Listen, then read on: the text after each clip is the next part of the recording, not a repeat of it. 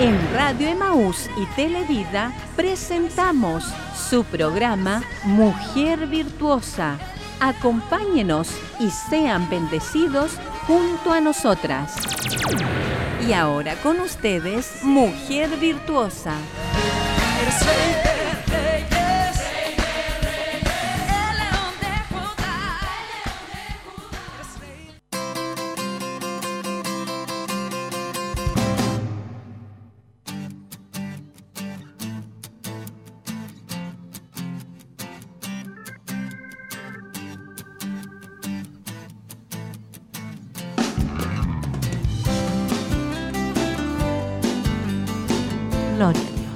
Damos muchas gracias a nuestro Dios porque nos da esta hermosa oportunidad de estar en esta hora compartiendo con ustedes en su programa eh, Mujer Virtuosa. Amén.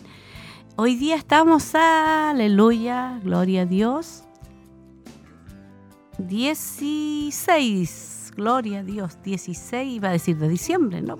16 de enero ya. Ay, ¿Se da cuenta, hermana Cecilia, hermana Laurita, lo rápido que ha pasado este mes de enero? ¿Cierto? Ha pasado demasiado, demasiado rápido. Gloria a Dios. Y no hemos tenido vacaciones, lo más terrible. ha sido mucho, mucho Estamos trabajo. Sin vacaciones. Sí, yo escucho, casi no escucho, hermano Jonathan. Sí. Sí, gloria a Dios. Pero los hermanos están escuchando, ¿cierto? Que eso es lo importante. Vamos a orar, vamos a buscar la presencia de nuestro Dios en esta mañana hermosa. Dios nos ha dado una mañana de mucha calor, así que estamos muy contentas por eso. Busquemos la presencia de nuestro Dios.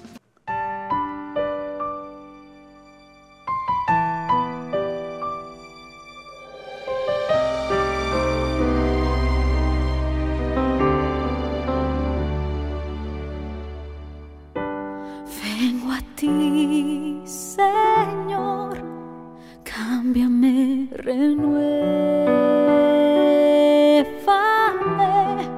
por la Gloria a Dios. Padre, en el nombre de Jesús, en esta mañana, Señor, hay regocijo en nuestros corazones, hay gozo, hay alegría, Padre. Gracias, Dios mío, porque usted nos permite, Señor, estar en esta mañana, Padre, a través, Señor, de la radioemisora, Señor, a través de los diferentes medios que usted permite que salgamos todos los días, lunes y martes. Para nosotros, Señor, es una bendición poder, Señor, estar llegando a los hogares de nuestras hermanas, Padre. Poder ser una bendición, Señor, llegar con tu mensaje, con tu palabra. Queremos en esta mañana que sea especial. Queremos que tu gracia, que tu Espíritu Santo, Señor, aleluya, capacite nuestras vidas, Señor, y poder ser de bendición para ellas, Señor. Tú conoces, Señor, cómo ellas se encuentran. Sabemos que estamos en el mundo, Señor, y mientras estemos aquí en el mundo habrán aflicciones. Tú conoces, Padre, todo lo que está ocurriendo en este mundo. Lo que nosotros no vemos, tú lo conoces, tú lo ves, Padre. Por eso oramos en esta hora que tengas misericordia. Oramos, Señor, que tengas misericordia de tu iglesia, misericordia de tu pueblo, misericordia de nuestras vidas en este día, Padre. Te adoramos y te bendecimos, Señor, y te entregamos este programa, Padre, en tus manos. En el nombre de Jesús. Amén.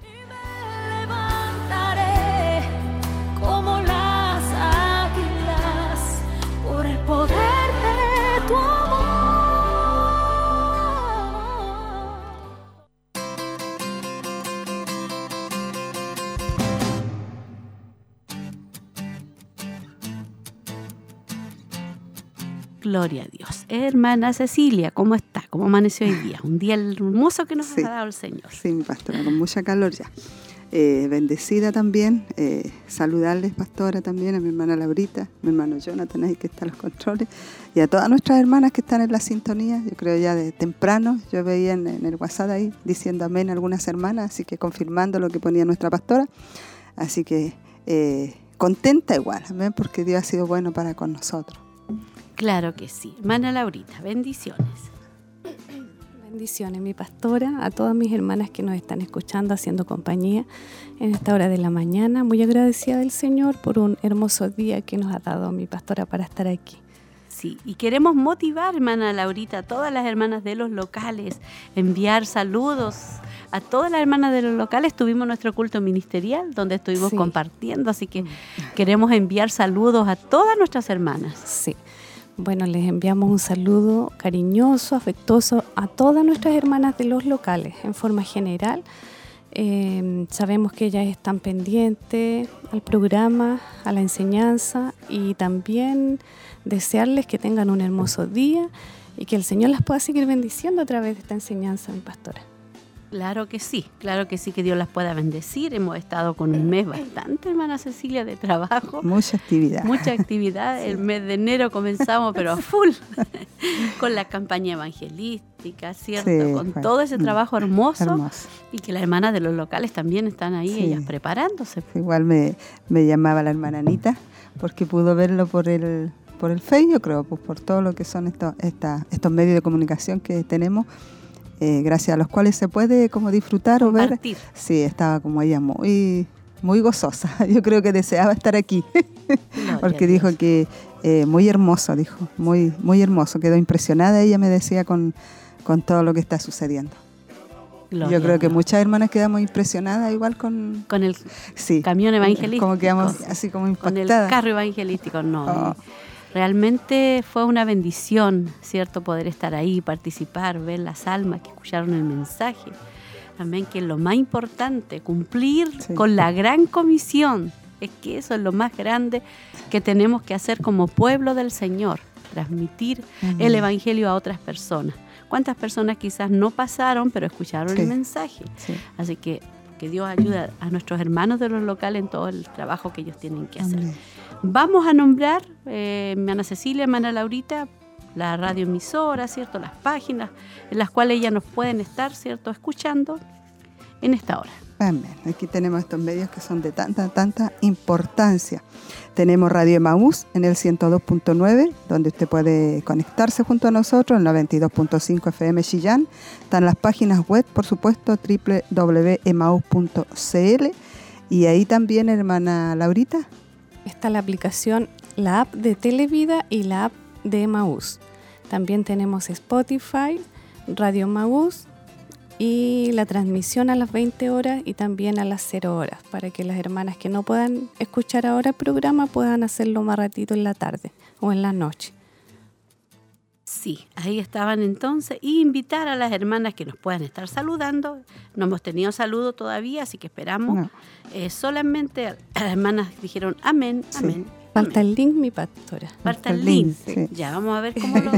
¿cómo se envía? El link, el hermano Jonathan ahí lo va a enviar a las hermanas para Sí. enviárselo a las hermanas de, De los, los locales. locales. Y esperamos a las hermanas de Chillán que puedan estar ya, ¿cierto? Las mujeres virtuosas poder estar, ¿cierto? Saludando, enviando su pedido de oración en esta hora. Estamos esperando los Ya saludos. hay un saludito aquí. ¿Sí? ¿Llegó? Sí, llegó un saludito aquí al WhatsApp de nuestra hermana Olguita. Dice, buen día, pastores y hermanas. Dios las bendiga. Siempre atenta al programa, dice ahí nuestra hermana Olguita. ¿En la dama? Sí, Sí, es la la dama. A mí no me llegó. ¿No? A mí recién me llegó. Ya.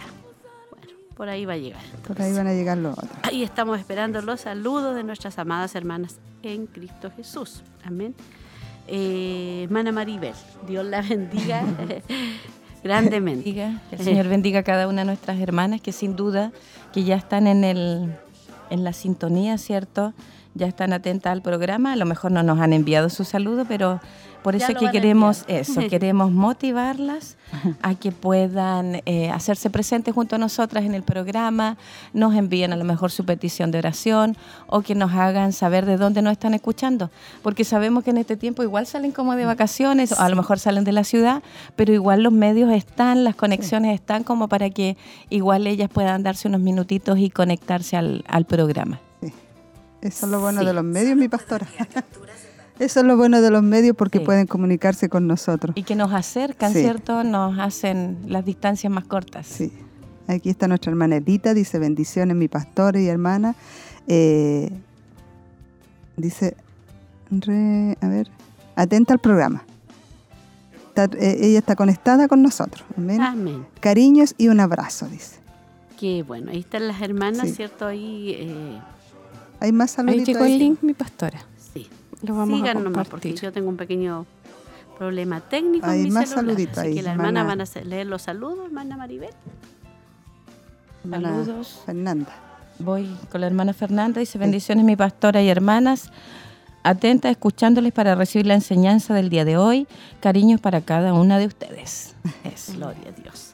Nos alegramos de que la hermana estén saludando. Recuerde que este programa se va a retransmitir, ¿cierto?, en el mes de febrero. En el mes de febrero tenemos un pequeño receso, pero va a estar saliendo todo lo que es la programación del mes de enero. Enero. Así que saludo a todas las hermanas cuando nos estén escuchando en febrero.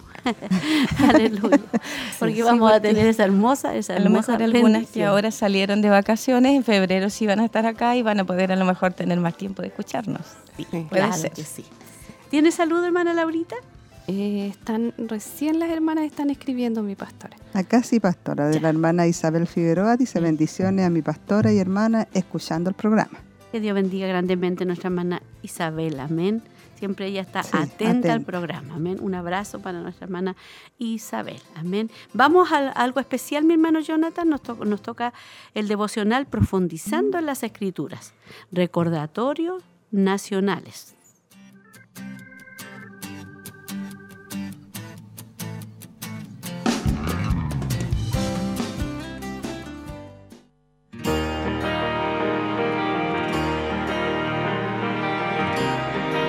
Profundizando en las escrituras.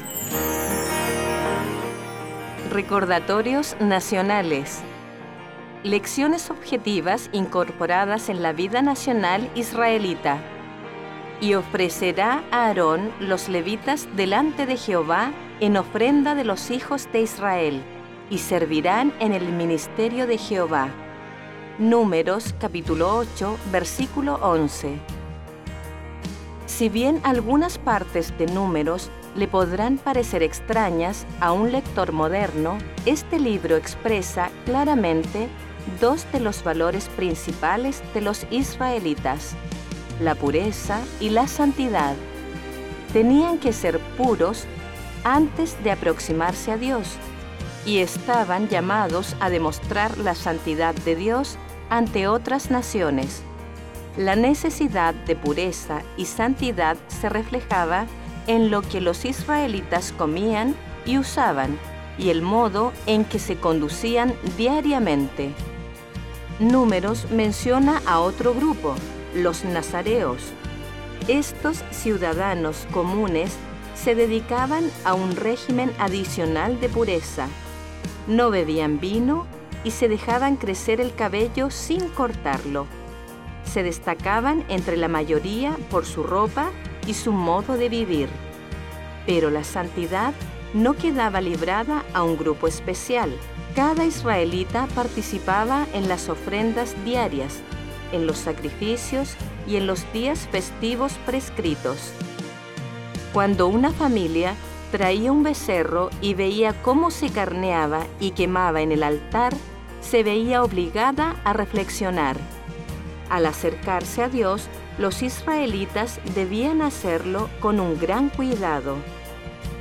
El Nuevo Testamento hablaría más tarde de un Dios que es nuestro Padre, a quien uno puede acercarse en cualquier momento y que se interesa por los detalles personales de nuestras vidas individuales. Pero números sirve como trasfondo importante para esa clase de relación. Muestra gráficamente cuán grande era el abismo entre la gente y Dios y nos ayuda a apreciar plenamente todo lo que Jesucristo hizo al tender un puente sobre ese abismo.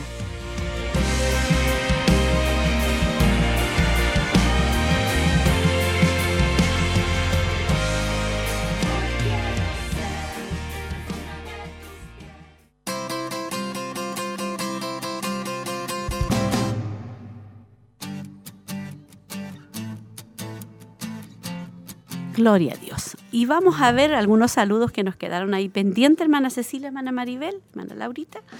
Sí, Vamos a ver. aquí está la hermana Sandra, que ella no está acá, ¿cierto? Sabemos, nuestra hermana Sandrita dice bendiciones pastores y hermanas, atenta escuchando a través de la aplicación Emaus. Saludo para ella también. Y nuestra hermana Margarita Donoso, Dios les bendiga mucho mis hermanas, gracias a Dios por su misericordia. Quisiera pedir oración por salvación para mi familia y petición especial. Saludos también a nuestra hermana Margarita y la vamos a anotar en, en las peticiones. Nuestra hermana Francisca dice, bendiciones mi pastora, hermanas, escuchándoles junto a mis pequeñas. Amén. Nuestra hermana Priscila dice, bendiciones mi pastora y hermanas amadas, un saludo para ustedes, escuchándolas en la, carre- en la carretera hacia Chillán. Amén. Señor bendiga a nuestra hermana. Hermana Verónica Cisterna. ya, dice, Dios les bendiga grandemente, pastora, hermana Cecilia, hermana Laurita, hermana Maribel. Jesús renueve cada día sus fuerzas y muchos cariños, atenta, escuchando. Gloria a Dios. Ahí la hermana Olguita aclara que era la hermana. Ay, se me fue. La hermana Sandrita Montesino, no la hermana Sandrita Sí, Fuentes. pues, sí, sí, yo ella también, era. sí. Sí, ella era. Para aclarar ahí. No era nuestra hermana. Desde, desde San no Nicolás, pastora, Sí, nuestra hermana Valeria dice saludos y escuchando junto a mi amada madre. Bendiciones al, a, a la pastora, me imagino aquí porque no la entiendo bien, y mis hermanas del panel. gloria. Amén. Saludos también. Saludos para ella también. Sí. Que Dios bendiga a nuestra hermana Verito, que ya está un poquito delicada de salud también. Ya, ¿cierto? Sí. con una licencia. Que Dios Sí. le renueve la fuerza a mi hermana Verito. Amén. La ayude en todo. Confiamos que así. Confiamos que el Señor, Amén. ¿cierto? La Sí. va a ayudar en todo. Así que gracias a todas mis hermanas que están ahí escuchando y enviar un saludo a todas nuestras hermanas de los locales, ¿cierto? Que ya lo estábamos saludándola y le volvemos a enviar saludos. Que Dios las bendiga a todas nuestras hermanas. Amén. Y nosotros tenemos algo especial, mi hermano Jonathan, ¿cierto? Ahora tenemos algo especial el sábado. Así que vamos a ir a escuchar, ¿cierto? Eso especial que tenemos este día sábado. ¿Estás lista para un encuentro que marcará la diferencia? Las Damas de Siloé te invitan a una jornada extraordinaria. Este sábado 20 de enero, la cita es en la ciudad de Coihueco. Comenzaremos con un punto de prédica para llevar el mensaje de esperanza a cada corazón necesitado. Pero eso no es todo. Nuestras hermanas se reunirán en la presencia de Dios para recibir la instrucción de su palabra en la voz de la pastora Heroíta Leiva. No hay nada que Él no pueda romper. No hay enfermedad que Él no pueda sanar. Por eso que Él nos dejó al Espíritu Santo, hermana. Por eso que nos dejó al Consolador, que nos hace creer a la palabra de Dios y saber que nuestro Dios es todopoderoso y no hay nada imposible para Él. Para nuestras hermanas inscritas, la salida será a las 15 horas desde el Centro Familiar de Adoración Siloé. Damas de Siloé, avanzando juntas en el propósito divino.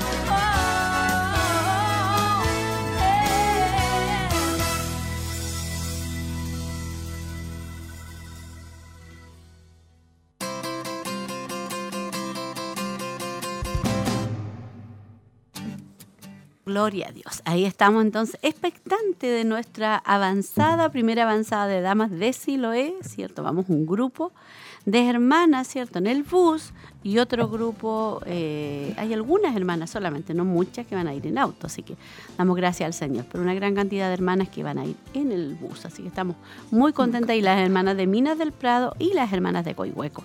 Sí. Vamos a estar ahí predicando en la plaza de Coihueco y también en cerca del templo. Así que estamos Pero gozosa la hermana de Mina. Y ayer les mandamos el mensajito de, a la hora que tienen que estar igual. Sí, que bueno, están todas preparadas. Sí, para compartir esta hermosa bendición. Yo creo que todas están ansiosas, tanto nuestras hermanas de Coihueco, que va a ser como ahí, eh, ¿cierto? La, La sede. la sede y, y también yo creo para Nosotras, hermanas. po. Sí, para nosotras también la bendición Nosotras. de tanto tiempo igual, poder reunirnos con las hermanas y yo creo que Y predicar. y predicar. que es algo que yo creo que todas las hermanas están como expectantes, Sí. ¿cierto? Porque hace rato que no. Mm. tenemos la oportunidad de predicar a la calle, así que están todas las hermanas ahí, eh, ¿cierto? Eh, preparándose. Si usted, mi hermana, no predica, no se preocupe. Solamente van a predicar las, las que son predicadoras, las que nosotros sabemos que predican. Porque hay hermanas, ¿cierto?, que son nuevas y dicen, uy, me van a hacer predicar. No, mi hermana, pero usted puede entregar un tratado. Sí. Vamos a llevar tratado y usted va a entregar un tratado. Y eso también va a ser, y va a estar orando, clamando cuando Mm. las hermanas estén predicando. Recuerde que es maravilloso poder entregar el mensaje de salvación. Así que estamos bastante expectantes, hermana Maribel, mi hermana Laurita. Sí, muchas hermanas estaban motivadas, pero tengo entendido que varias se quedaron sin, sin cupo para anotarse, pero sin duda que para la próxima Dios ya le tiene reservada la oportunidad de que puedan compartir. Lo más importante es que, como usted decía, las hermanas que van vayan con un corazón predispuesto, eh, a lo mejor no todas van a predicar, pero sí el poder contribuir en algo pequeño, en ir, entregar un tratado, compartir, apoyar en la oración, ya va a ser grandioso. ¿Por qué? Porque eh, vamos a estar todas unidas en coinonía, en poder realizar ese trabajo hermoso de, de poder evangelizar. Me estaba, me estaba personas. acordando, disculpe hermana Laurita, porque mi primera prédica fue a la En calle Coihueco. en Coihueco. Yo también, Eso me hermoso. estaba recordando, sí. yo también me acuerdo. Sí, en No, Coihueco. y, y además de eso que también esto les anima a las hermanas de Coihueco como local, porque Claro. ellas están como muy contentas, me, me decía mi hija que Sí. estaban muy contentas, Sí. son muy cooperadoras Sí. y están orando, están todas preparadas, Sí. Eh, preparándose también, entonces para hacer lo mejor para el Señor. Y también agradecemos al Señor por eso, porque... Son jóvenes todas Eh, sí, ellas, Sí, sí. hay muchas hermanas jóvenes ahí en ese lugar y yo creo que Dios tiene muchas más que van a llegar también. Sí, no, sin duda Mm. están todas motivadas. Yo me encontré con la hermana Janet, que aprovecho a enviarle muchos saludos. Ella dice que siempre nos escucha, solo que no, Sí. no, no nos nos escribe. escribe. Un saludo para Y ella. sí, la hermana Janet estaba muy motivada, dijo, nos vemos el sábado, la esperamos, estaba feliz. Así que yo creo que muchas más están todas en, en la misma eh, emoción en Sí. su corazón de poder Sí. compartir juntas. Sí, yo eh, destaco también a nuestras hermanas de Coihueco que son muy cooperadoras, a pesar de ser jóvenes igual. Sí. Y igual las hermanas adultas están como todo ese día y estaban como Sí. todas preocupadas de poder organizarse, de hacerlo mejor, dónde ponemos esto, esto. Acá Sí. estaban todas muy motivadas, así que Ah, eso es bueno también, alegría. da como buenos signos o síntomas de ellas, así que eh, yo creo que también en todos los locales que se van a realizar la avanzada, yo creo que todas nuestras hermanas también va a haber una preocupación, porque siempre son así, ellas también se Sí. motivan, eh, hay iniciativas para para armar todo lo que es el templo, la Mm. preocupación de todo eso y cuando vamos uno se da cuenta de, los por el avances, trabajo. Claro. Sí. Sí. Mm. Damos gracias al Señor por todo ese trabajo. La próxima avanzada es, en Quinquegua, ¿ven? porque las hermanas de Quinquegua me decían pastora y nosotros no, no podemos ir allá a la, Sí, a la campaña en Misión 316. Yo le dije, no, en, en marzo les toca a ustedes, ¿cierto? Y en mayo le toca a San Nicolás. Amén, así que porque no caemos todas, sí, esa es la verdad, no caemos Sí. todas las hermanas en el local, así que gloria a Dios por esa, por esa bendición. Pero tienen Mm. misión 316, así que no se preocupe mi hermana de, de Quinquegua, Tan amén. así- sí, también tan bendecidas con ese trabajo, porque también detrás de todo eso hay un trabajo hermoso. sí. Amén. Y lo importante es estar orando, ¿cierto? No dejar de orar por Amén. todo lo que es la avanzada, misión 316, por todo el trabajo en la obra del Señor. Aleluya, porque sabemos que el enemigo, ¿cierto? Siempre quiere poner Mm, sí. obstáculos porque él no quiere que las almas conozcan a, A Cristo. Cristo. Mm. Entonces, un alma dice que vale más que todos los tesoros de este mundo. Imagínese cómo el enemigo va a querer, ¿cierto? Siempre poner trabas, siempre poner obstáculos para que esas almas no sean salvas. Así que nuestra responsabilidad es llevar el Evangelio en este tiempo. Mi hermana Cecilia, hermana Laurita, hermana Maribel, Dios nos ha dado esta tremenda bendición de tener el Mm. carro, que es una tremenda bendición, ¿cierto? Y también, ¿cierto? En nuestros hermanos, todo el grupo, todo el equipo de trabajo que está detrás de todo detrás esto. de ello un, un tremendo esfuerzo igual pues en todos eh, nuestros hermanos, toda la preocupación se ve, ese día se veía pues todo armadito ya. igual comentábamos con una hermana eh, que todo es como más, no decir fácil, porque eh, siempre va a haber un esfuerzo tras todo lo que se hace, pero eh, ya no es tanto el esfuerzo que se hacía de irse temprano, de, entonces, y, y ver también, yo veía los hermanos todos como con ánimo, yo decía, Señor, a veces ya la fuerza de repente no le dan a uno porque uno se acordaba cuando trabajaba antes, para allá, sillas para acá, haciendo esto, este otro, y decía, pero Señor, ahora usted ha- Ha, ha personas, puesto personas y ha preparado personas para también seguir el trabajo hacia adelante. Entonces, nosotros ahora tenemos la jóvenes. responsabilidad de, de clamar, de orar, de estar en esa responsabilidad. Y lo- los jóvenes que ahora Sí. están en el ministerio se han proyectado tanto Sí. en lo que es el evangelismo, la visión del ministerio. Entonces eso ellos lo llevan, lo llevan eh, Dentro. dentro, Sí. claro. Entonces es muy bonito, como dice hermana Ceci, ver eh, gente joven Sí, sí. trabajando. Y quizás nosotros estamos quedando un poquito atrás, pero ahí está nuestro clamor Claro, sí. y la alegría que sentimos Sí. también, pastora, porque este camión creo que hace como dos años que están tratando como de, estuvieron No, trabajando, seis, años, Sí, seis años, imagínense, años. mucho tiempo. Seis años que se, está, que se comenzó a construir, pero vino la Claro. pandemia y se quedó Sí. ahí. Y ahora ya se terminó. No, Que el obispo siempre estaba diciendo que esa era Sí. como su meta. Y siempre van a, van a haber detalles, por eso que lo- la oración es fundamental. Quizás nosotros no tenemos la misma fuerza de antes, ¿cierto? Para hacer muchas cosas, pero Sí, la fuerza tiene que estar ahí en la, en la oración, porque hermana, es lo sí. fundamental. Sí. Es lo más importante, hermana. En este momento es, es- es ahí donde Dios nos quiere a nosotros, orando, clamando para que Dios use a los hermanos, Mm. para que Dios prepare el lugar. Todo eso es- nosotros tenemos que estar orando en esa dirección y vamos a ver muchas almas salvadas. Amén. No sé si hay saludos, nos pusimos Ay, a, co- sí, nos pusimos. a- a conversar y se nos fueron los saludos. Sí, De San Nicolás hay un saludito de nuestra hermana Zoila, dice, dice bendiciones mis hermanas y pastora, espero que estén bien. Yo aquí en mi trabajo escuchando y esperando la palabra de nuestro Dios. Sé que seremos grandemente bendecidas y muchas bendiciones. Amén. Dios bendiga a nuestra hermana Zoila y nuestra hermana Anita Merino también. Dice bendiciones hermana Laurita, les mando saludos a la pastora y hermanas del panel escuchando el programa. Les pido oración por fortaleza. Amén, mi hermana Anita. está la hermana Andrea Marabolí, dice bendiciones, mi querida pastora, hermana Cecilia, hermana Maribel y hermana Laurita. Atenta a la enseñanza, un abrazo. Pido oración por mi esposo e hijo, petición especial. Amén. Mi hermana Elcita dice bendiciones mi pastora, un gusto escucharle acá, escuchándole dicen familia. Gloria a Dios. Un abrazo, mi hermana Alcita. Allá en Argentina. Argentina, saludos. General Roca, si no ella ha estado, pero atenta a todos los programas. Sí. No, y sin duda muy bendecida Sí. ya con su familia. Sí, así que un saludo a toda su familia, hermana sí, también que está ahí compartiendo con ellos. Y mi hermana Andreita Fuentes, ahora sí, Hermana Sandrita, ahora sí nuestra hermana Sandrita. sí, vamos a leerla. Dice, bendiciones mi pastora y hermanas del panel. Un gran abrazo a la distancia. Seremos bendecidas con la enseñanza de hoy. Amén. Ahora Vuelva sí. luego. Vuelva luego. Sí, amén. Ya va a volver nuestra hermana. Andreita también. Estamos muy, pero muy contentas por todo lo que Dios está haciendo. Amén. Gloria a Dios. No sé si tienen más saluditos. Amén. No todavía. No todavía. Gloria a Dios. Vamos a ir a escuchar una hermosa alabanza que a usted le va a traer, cierto, muchos recuerdos. una hermosa alabanza de las adoradoras de Cristo. Medi- meditad, dice, y prometiste. ¿Esa es cierto? Sí. Sí. Vamos a escucharla. Meditado por usted.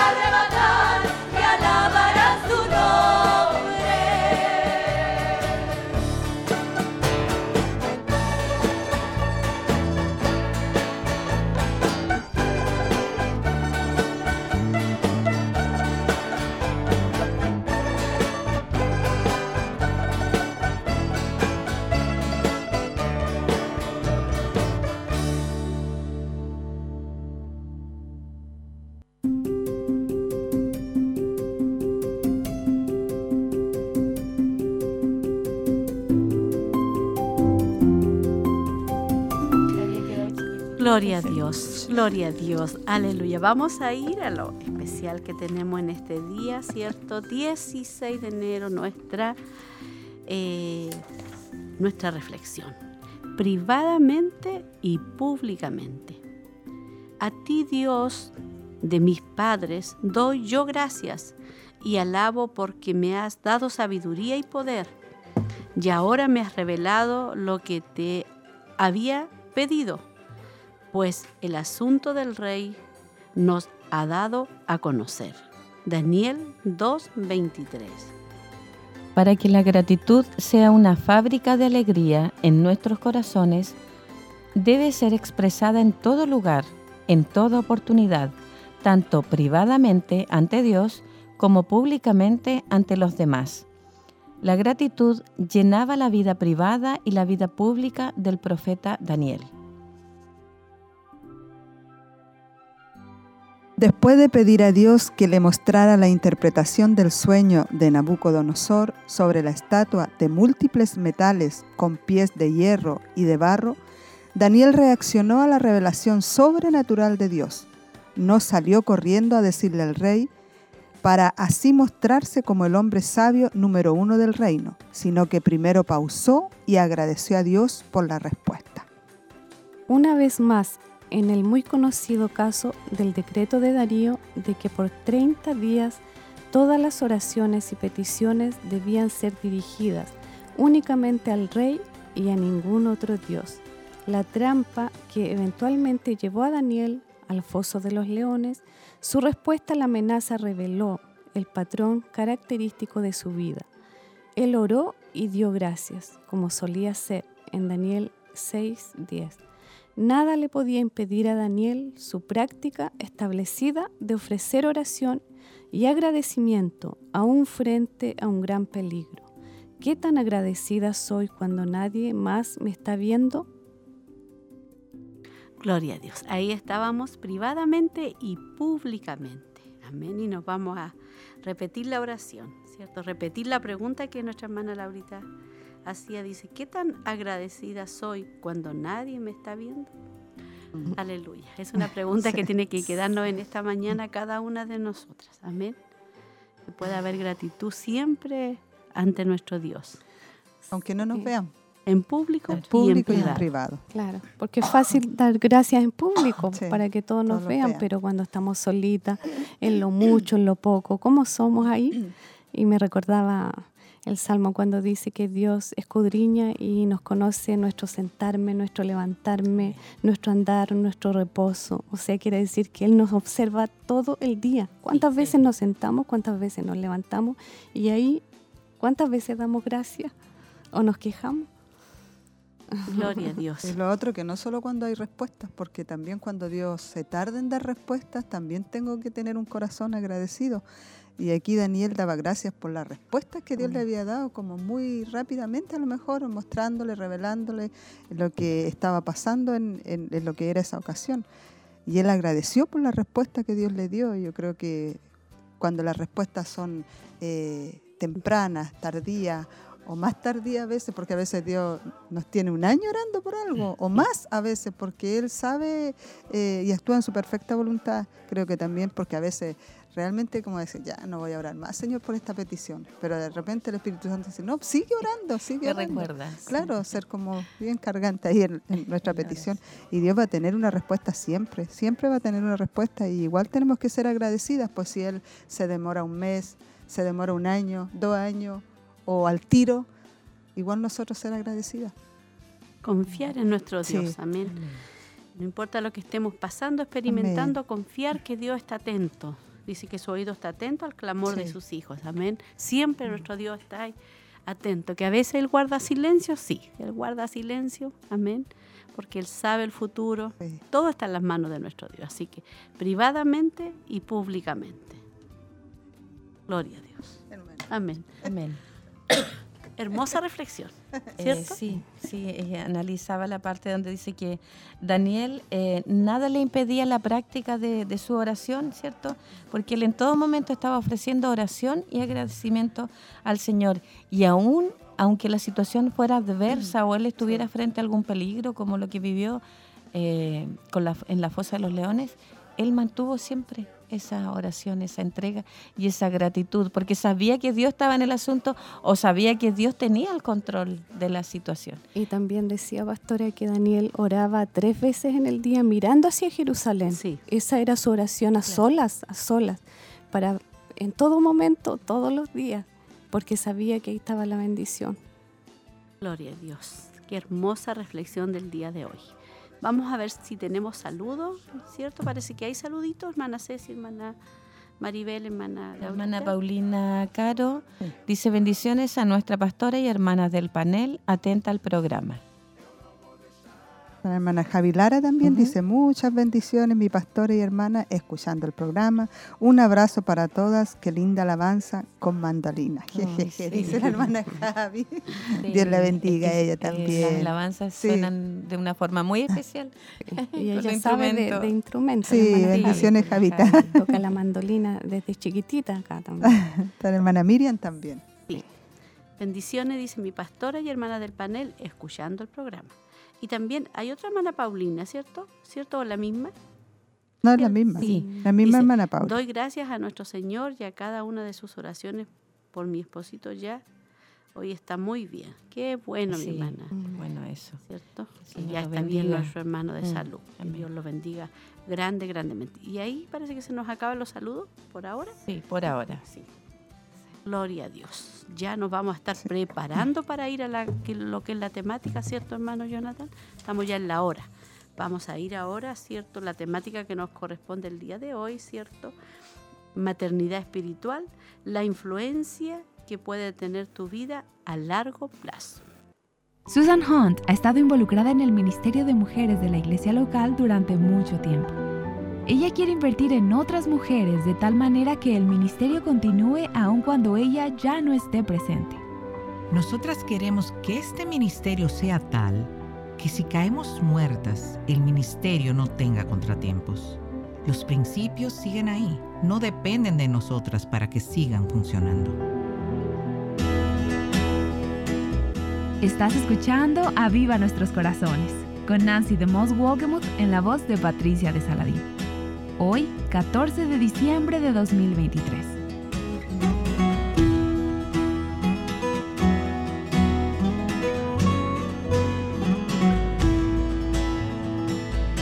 Bueno, nuestra conversación con Susan Hunt esta semana ha sido muy, muy valiosa. Susan, siento que eres un tesoro, eres un regalo para el cuerpo de Cristo y un regalo para mí, un gran regalo para nuestro ministerio. Y gracias por ser parte de la visión de Aviva Nuestros Corazones y por tomarte el tiempo esta semana para tener esta conversación con nosotras. Gracias, Nancy. Me encanta estar contigo. Si no has escuchado los días anteriores de esta conversación, permíteme alentarte a que vayas a Viva Nuestros Corazones. Puedes escuchar el audio, puedes leer las transcripciones, quiero animarte a que los escuches. Tiene una voz muy dulce, ella es una dama del sur de los Estados Unidos y me encanta simplemente escucharla. Pero también la amo porque su corazón está tan lleno. Ella tiene tanta sabiduría y habla nuestras vidas como una mujer de 79 años y sin miedo de decirlo. Ahora ella está impartiendo sabiduría como lo ha estado haciendo durante años en las vidas de mujeres más jóvenes. Y Susan también ha escrito varios libros, pero uno en especial se titula Maternidad Espiritual, el modelo de Tito II para la mujer de hoy. Y hemos estado hablando de este libro y sobre este tema durante toda esta semana todo este concepto de maternidad espiritual. Y Susan, para aquellas que no escucharon nuestra conversación en los programas anteriores, cuéntanos, ¿qué queremos decir cuando hablamos de madre espiritual? Bueno, este concepto se basa en el pasaje de Tito 2, cuando Pablo le escribe a Tito que las mujeres mayores deben entrenar a las mujeres más jóvenes. Y la palabra entrenar significa modelar, demostrar, de modo que lo que vemos aquí es un ministerio de discipulado, de cuidado de una mujer a otra. Es a la vez informativo y relacional. Es compartir la vida y también el Evangelio con otras mujeres para animarlas y equiparlas para que vivan para la gloria de Dios. ¡Wow! Me encanta. Y el impacto es para toda la iglesia, no solo para las mujeres, sino todas las edades, hombres, mujeres, familias toda la estructura de la iglesia. Y yo creo que Tito tenía las manos ocupadas en esa iglesia en la isla de Creta. Tenía las manos llenas y Pablo tan sabiamente le dijo, mira, no se supone que seas el único que hace todo el trabajo de discipulado de estas mujeres en tu iglesia. Se supone que enseñes lo que está de acuerdo con la sana doctrina. Y así es como las mujeres entonces van a vivir esto en la práctica y cómo lo van a poner por obra en las diferentes etapas de la vida. Así que, por supuesto, está el ministerio de la palabra por parte del pastor, la predicación de la palabra, y para eso no hay sustituto. El ministerio de las mujeres en la iglesia local no reemplaza eso, pero así es como se vive a lo largo y a lo ancho de la vida cotidiana día tras día. Nosotros hemos hablado sobre relaciones de mentoría, sobre relaciones de discipulado, relaciones alentadoras. Pero hoy estoy en la iglesia local. ¿Cómo puede ser esto? ¿Por qué es tan importante? Y le pedí a una amiga en común que se uniera a nosotras para esta conversación en el día de hoy. Leslie Bennett ha sido una amiga de muchos años, es otra chica del sur de los Estados Unidos, y escucharás su voz en un momento. Ella se desempeñó como directora del Ministerio de Mujeres en su iglesia local durante muchos años en Columbia, Carolina del Sur. Ella ahora sirve en Aviva Nuestros Corazones como coordinadora y líder de las iniciativas de los ministerios de mujeres. Hola chicas, es un gusto estar aquí con ustedes. Susan tiene un gran corazón para las mujeres y para los ministerios de mujeres en las iglesias. Y Aviva Nuestros Corazones desea ver ese tipo de ministerios establecidos en las iglesias locales en todo el país y en todo el mundo. Porque no es solo un concepto particular de un país en particular, sino que es un concepto bíblico. Yo sé que tenemos personas escuchando y algunas están en iglesias que tienen ministerios de mujeres sólidos y bien establecidos. Y algunas están haciendo muy buen trabajo en ese tipo de ministerio. Otras están mucho más enfocadas en eventos, pero las mujeres desearían que hubiera más discipulado, más mentoría llevándose a cabo. Algunas están en iglesias donde no existe un concepto como este, por lo que estamos hablando a una audiencia bien amplia. Y me encantaría escucharlas a ustedes dos, a Susan y a Leslie, interactuar con nosotros acerca de cuáles son algunos de los valores fundamentales. ¿Cómo piensan acerca del Ministerio de Mujeres en la iglesia local? ¿Cuándo empezó? ¿Qué es fundamental? ¿Qué necesitas asegurarte que esté presente, que no falte cuando piensas acerca del Ministerio de la Mujer en la iglesia? Ustedes dos han hecho esto durante años y años. Así que vamos a empezar contigo, Susan. Creo que tenemos que comenzar con un compromiso por establecer un ministerio de mujeres basado en principios bíblicos, en lugar de un ministerio dirigido a eventos, tareas o personalidades. Este es un orden importante, porque a menudo lo que sucede es que hay tantas tareas por hacer, hay eventos que planificar y hay personalidades fuertes que lideran el ministerio. Todas estas cosas son buenas, pero debemos asegurarnos de que estén basadas en principios bíblicos. Me gusta describirlo como mujeres que unen los brazos, una vez que el fundamento está puesto en su lugar. Ahí está ese ministerio bíblico basado en la palabra. Y es un ministerio de oración donde las mujeres están creciendo en sus vidas de oración. Pero las mujeres necesitan unir sus brazos, vivir vida con vida juntas. Por un lado, tienes a la mujer mayor, que está un poco más lejos en el camino que tú, y esa mujer más joven al otro lado.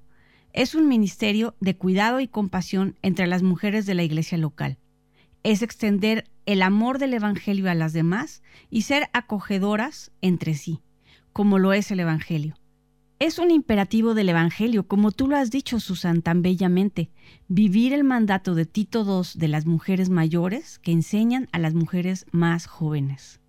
Ahora, puedo escuchar a algunos pastores, y en realidad he escuchado a algunos pastores a lo largo de los años, expresar una pequeña preocupación acerca de cómo un ministerio de mujeres en la iglesia puede convertirse en algo aparte, algo que es como muy propio, separado de la vida de toda la iglesia.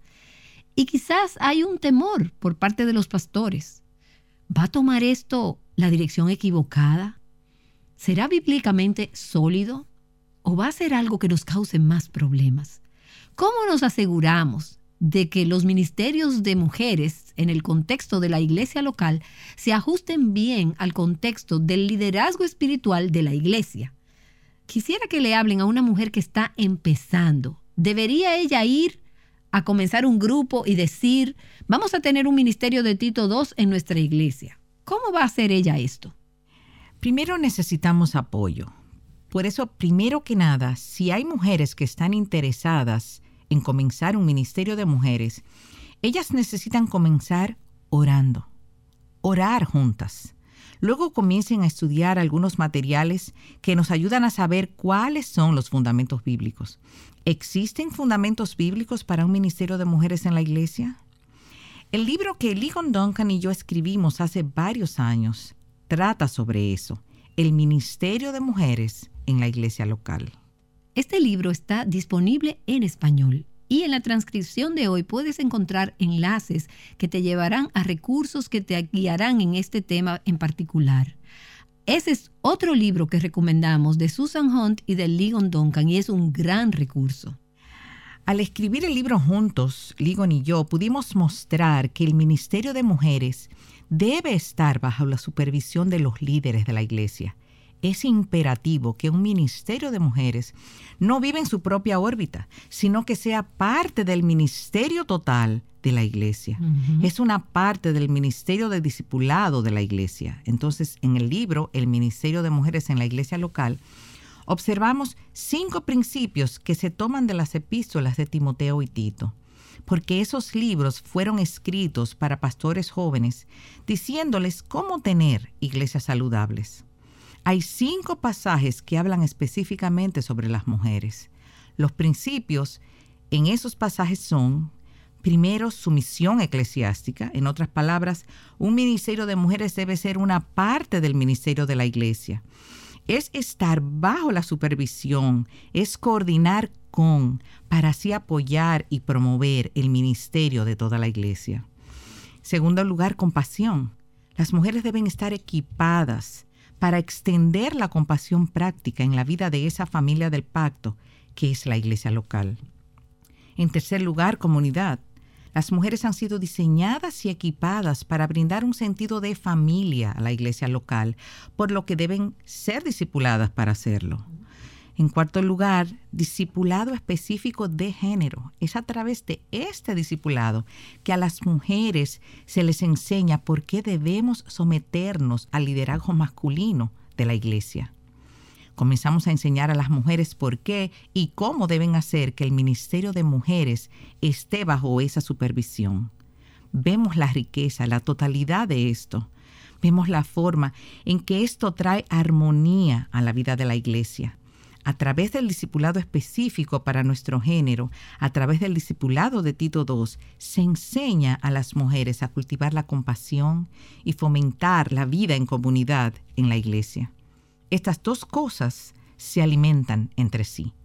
A medida que traemos compasión a nuestras comunidades, nuestras comunidades se fortalecen.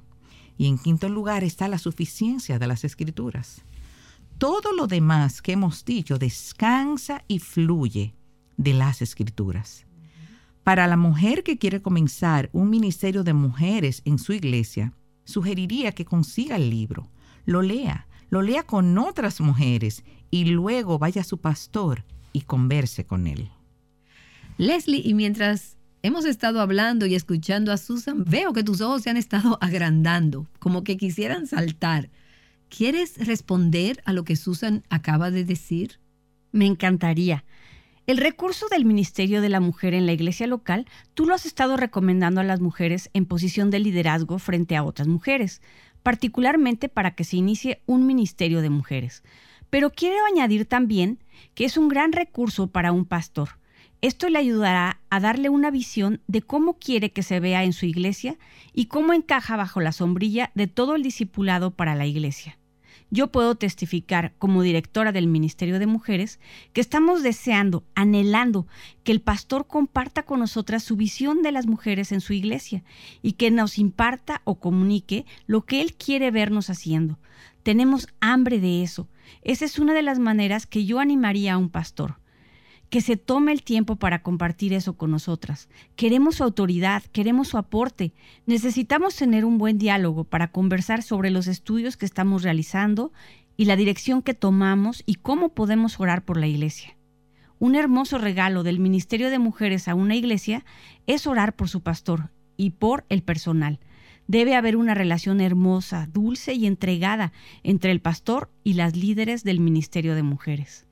Conozco a una líder de Ministerio de Mujeres de una iglesia grande, una iglesia bien conocida, y ella se ha convertido en una parte activa de Mujer Verdadera y de Aviva Nuestros Corazones. Y recuerdo que me dijo que era la primera mujer en su iglesia que había tenido una visión para un ministerio de mujeres. Realmente no existía nada de eso. Y cuando ella comenzó, dijo que realmente estaba nadando río arriba, contra corriente, porque los pastores no tenían esta visión. Estaban haciendo otras cosas, acababan de pasar por algunas cosas realmente difíciles en su iglesia y su enfoque estaba en otra parte. Y ella me comentó que fue realmente un desafío al principio conseguir su apoyo. Pero lo que fue valioso fue la forma en la que ella manejó todo esto, porque ella no se quejó, no murmuró, no reclamó, no calumnió, ni socavó a los pastores, como he escuchado a otras mujeres. No dijo, si ellos solo tuvieran esta visión, o simplemente ellos no prestan atención al Ministerio de Mujeres. Ellos no nos dan a nosotras ningún presupuesto en el Ministerio de Mujeres. Eso es contraproducente. Pero lo que ella hizo fue lo que tú acabas de describir, Leslie. Ella comenzó a hablar con bondad y misericordia, de una manera humilde con sus pastores. Compartió con ellos lo que sintió que Dios estaba poniendo en su corazón.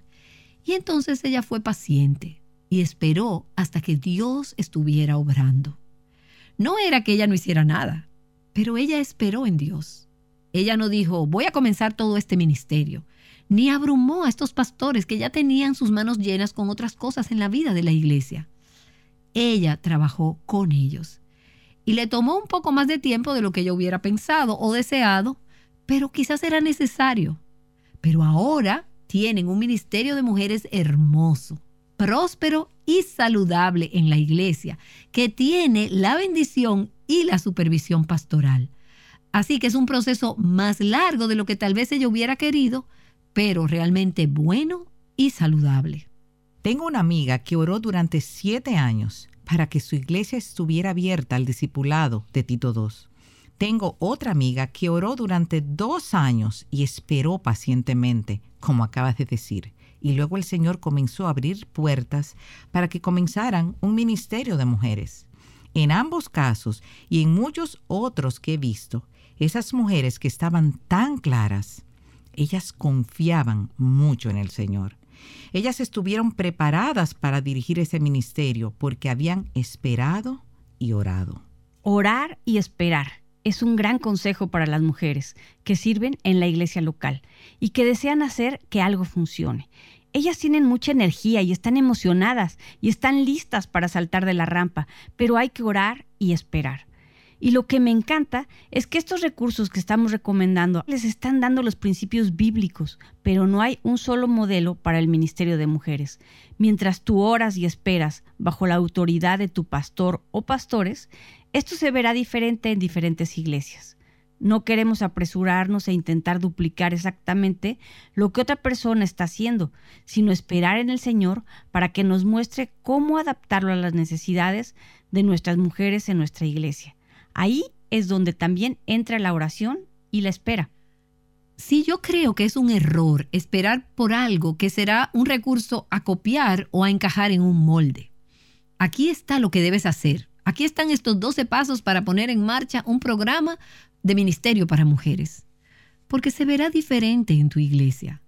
Por un lado, las estructuras de la iglesia pueden ser muy diferentes. Las necesidades de las mujeres o de la congregación local pueden ser muy diferentes. El corazón y la carga que está en el corazón del pastor o los pastores pueden verse diferentes. Así que no hay un tamaño único o una forma única para el ministerio de mujeres en la iglesia local. Debes asegurarte de tener estos elementos, estos componentes, estas piezas de las que hablamos. Y tú hablas de eso, Susan, en el libro que escribiste con Ligon Duncan pero también en maternidad espiritual, y hay mucha sabiduría allí sobre el ministerio de mujeres en la iglesia local. Esto es un asunto de venir delante del Señor y pedirle al Señor que nos muestre, Señor, cuál es tu visión de cómo debería verse esto en nuestra iglesia.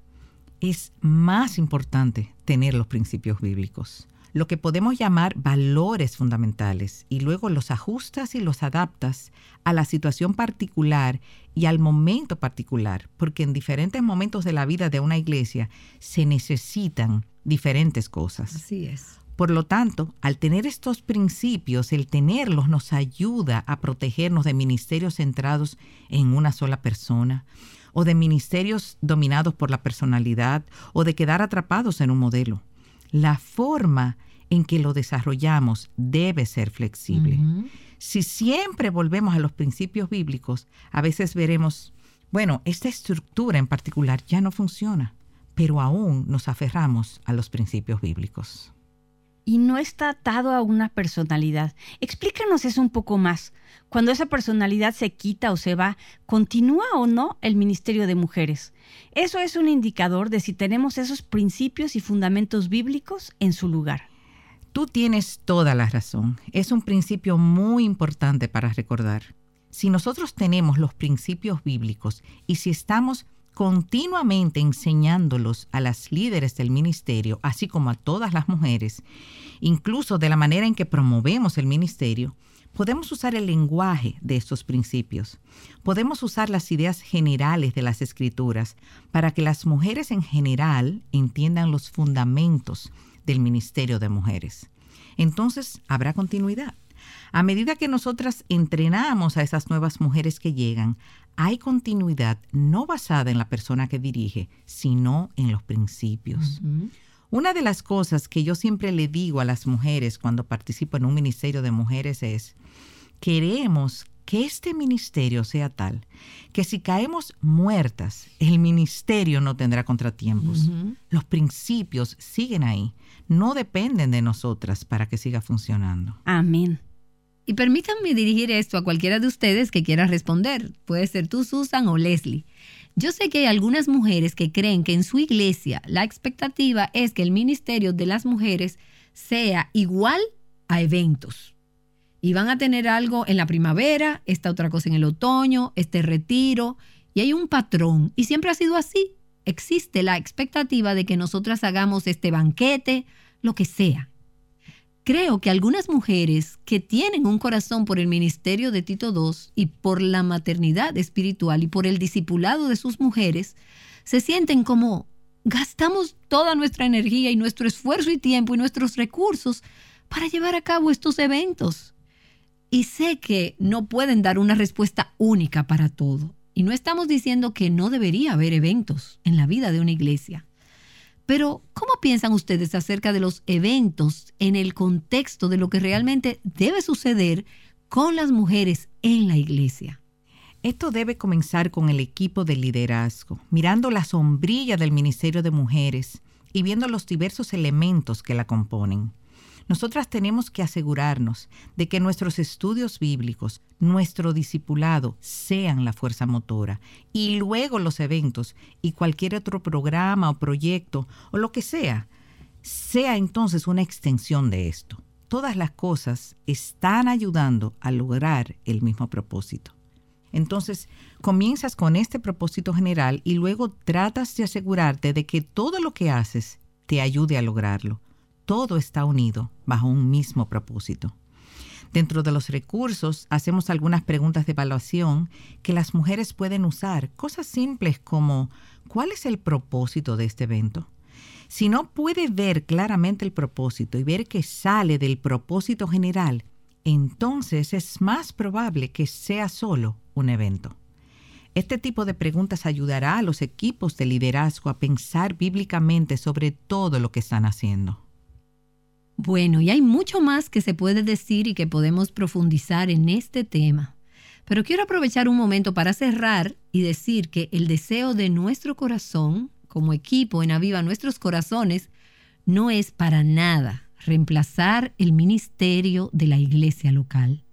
No somos un sustituto de lo que Dios quiere hacer en y a través de las mujeres en su iglesia, en el contexto de su iglesia porque vivimos la vida juntas y este es el patrón de Dios para el discipulado y el crecimiento y el ministerio, el ministerio de compasión y la oración y la enseñanza, todo esto tiene lugar en el contexto de la iglesia local. Escuchar a viva nuestros corazones todos los días o leer el blog de Mujer Verdadera. Estos son recursos, pero recursos destinados a ayudar y a servir a la iglesia local. Nosotros queremos hacer todo lo que podamos. Estamos haciendo todo lo posible por alentar, afirmar, apoyar, aportar, motivar, movilizar y no sé cuántas otras palabras puedo usar los ministerios de mujeres en las iglesias locales. Y es por eso que también tenemos un blog en Aviva Nuestros Corazones dirigido a maestras, llamado Maestra Verdadera. Puedes dirigirte allí para encontrar ayuda para interrogantes que tengas acerca del Ministerio de Mujeres en la iglesia local. Leslie Bennett trabaja en esa sección para Revive Our Hearts. Y en Aviva Nuestros Corazones tenemos a Yamel Jaramillo trabajando en esta parte.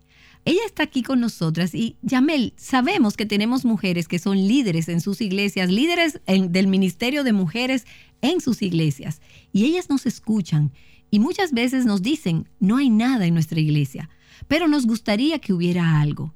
¿Qué podemos hacer como ministerio para servirles? ¿Qué tenemos disponible que pueda ser de interés para las mujeres en relación con el Ministerio de las Mujeres en su iglesia local? Hola, yo soy la encargada de contenido de Aviva Nuestros Corazones y en el día de hoy queremos contarles a nuestros oyentes sobre nuestras iniciativas con respecto a los recursos que están disponibles para ustedes. En Aviva Nuestros Corazones podrán encontrar todo tipo de recursos que son muy fáciles de duplicar en su iglesia local. Quisiéramos hablar específicamente a las mujeres que están sirviendo a otras hermanas en sus iglesias, a que visiten avivanuestroscorazones.com, luego que busquen en la parte de abajo donde dice Ministerio de Mujeres y que hagan clic ahí. Tal vez nunca habías visto esto pero hay una gran cantidad de recursos y contenido dirigido específicamente a aquellas mujeres que sirven a otras mujeres, ya sea como mentora, dirigiendo grupos pequeños o tal vez eres esposa de pastor. Además, tenemos un blog especial para ustedes que se llama Maestra Verdadera. Este blog surge entendiendo la necesidad que existe de poder tener un lugar donde no solo puedas encontrar recursos, sino también compartir con otras hermanas que como tú están sirviendo a veces estamos publicando. Todos estos artículos están escritos por mujeres con un mismo corazón y que de una manera u otra sirven en su iglesia local, dentro del Ministerio de Mujeres.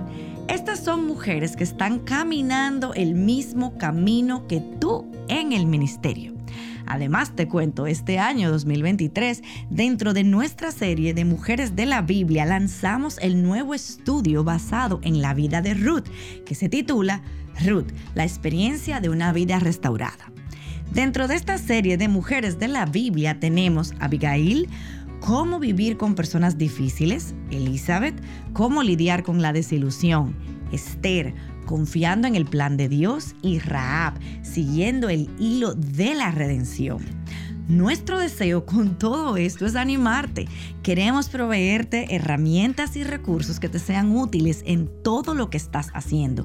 Y queremos que sepas que queremos escuchar de ti. Así que por favor comparte con nosotras en nuestro blog o en nuestras redes sociales. Déjanos allí tus comentarios. ¿Cuáles son tus retos? Dónde estás luchando y qué cosas adicionales podemos ayudarte y proveer recursos. En fin, queremos saber cómo está obrando Dios en medio de ustedes.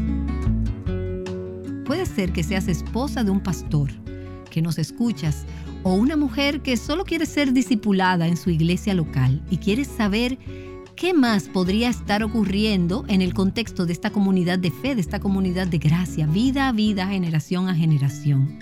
Queremos poder servirte a través de recursos que te ayuden. Así que por favor, aprovecha esos recursos. Ve a vivanuestroscorazones.com y busca todo lo que pueda servirte para el ministerio de mujeres en tu iglesia local, para ver cómo puedes servir al Señor en el contexto de tu iglesia. Este episodio es parte de la serie titulada Maternidad Espiritual. Has estado escuchando una conversación entre Nancy DeMoss Wolgemuth, Susan Hunt y Leslie Bennett. También escuchaste a Jamel de Jaramillo compartir acerca de los recursos que tenemos disponibles para ti en avivanuestroscorazones.com. En Aviva Nuestros Corazones buscamos ser una infusión diaria de gracia, de esperanza y de pensamiento bíblico centrado en el Evangelio que ayude a las mujeres a filtrar lo que el mundo ofrece a través de la palabra de Dios, para encontrar así la libertad, plenitud y abundancia que solo se encuentran en Cristo. El Señor ha sostenido este ministerio a lo largo de los años y nos ha permitido alcanzar a muchas mujeres en diferentes partes del mundo en formas que solo Él puede hacer posible. Si anteriormente has donado a Aviva Nuestros Corazones, queremos darte las gracias y nos gozamos de que a través de ello seas parte de lo que Dios hace en la vida de muchas mujeres. Y si no lo has hecho, pero has sido bendecida por este ministerio, si has recibido a través de Aviva Nuestros Corazones una infusión de gracia en tu propia vida, ¿orarías y considerarías hacer una donación? Te necesitamos. Tú puedes ser parte de la misión vital de nuestro ministerio, permitiéndonos llegar a las mujeres con el mensaje de libertad, plenitud y abundancia en Cristo. No hay donación pequeña. Cada dólar que dones este mes será duplicado.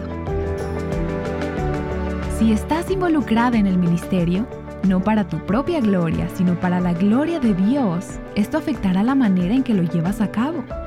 Susan Hunt nos hablará acerca de esto mañana, así que te esperamos aquí en Aviva Nuestros Corazones. Enseñando las verdades de la palabra de Dios a la próxima generación, Aviva Nuestros Corazones con Nancy de Moss Wolgemuth es un ministerio de alcance de Revival Hearts. Susan Hunt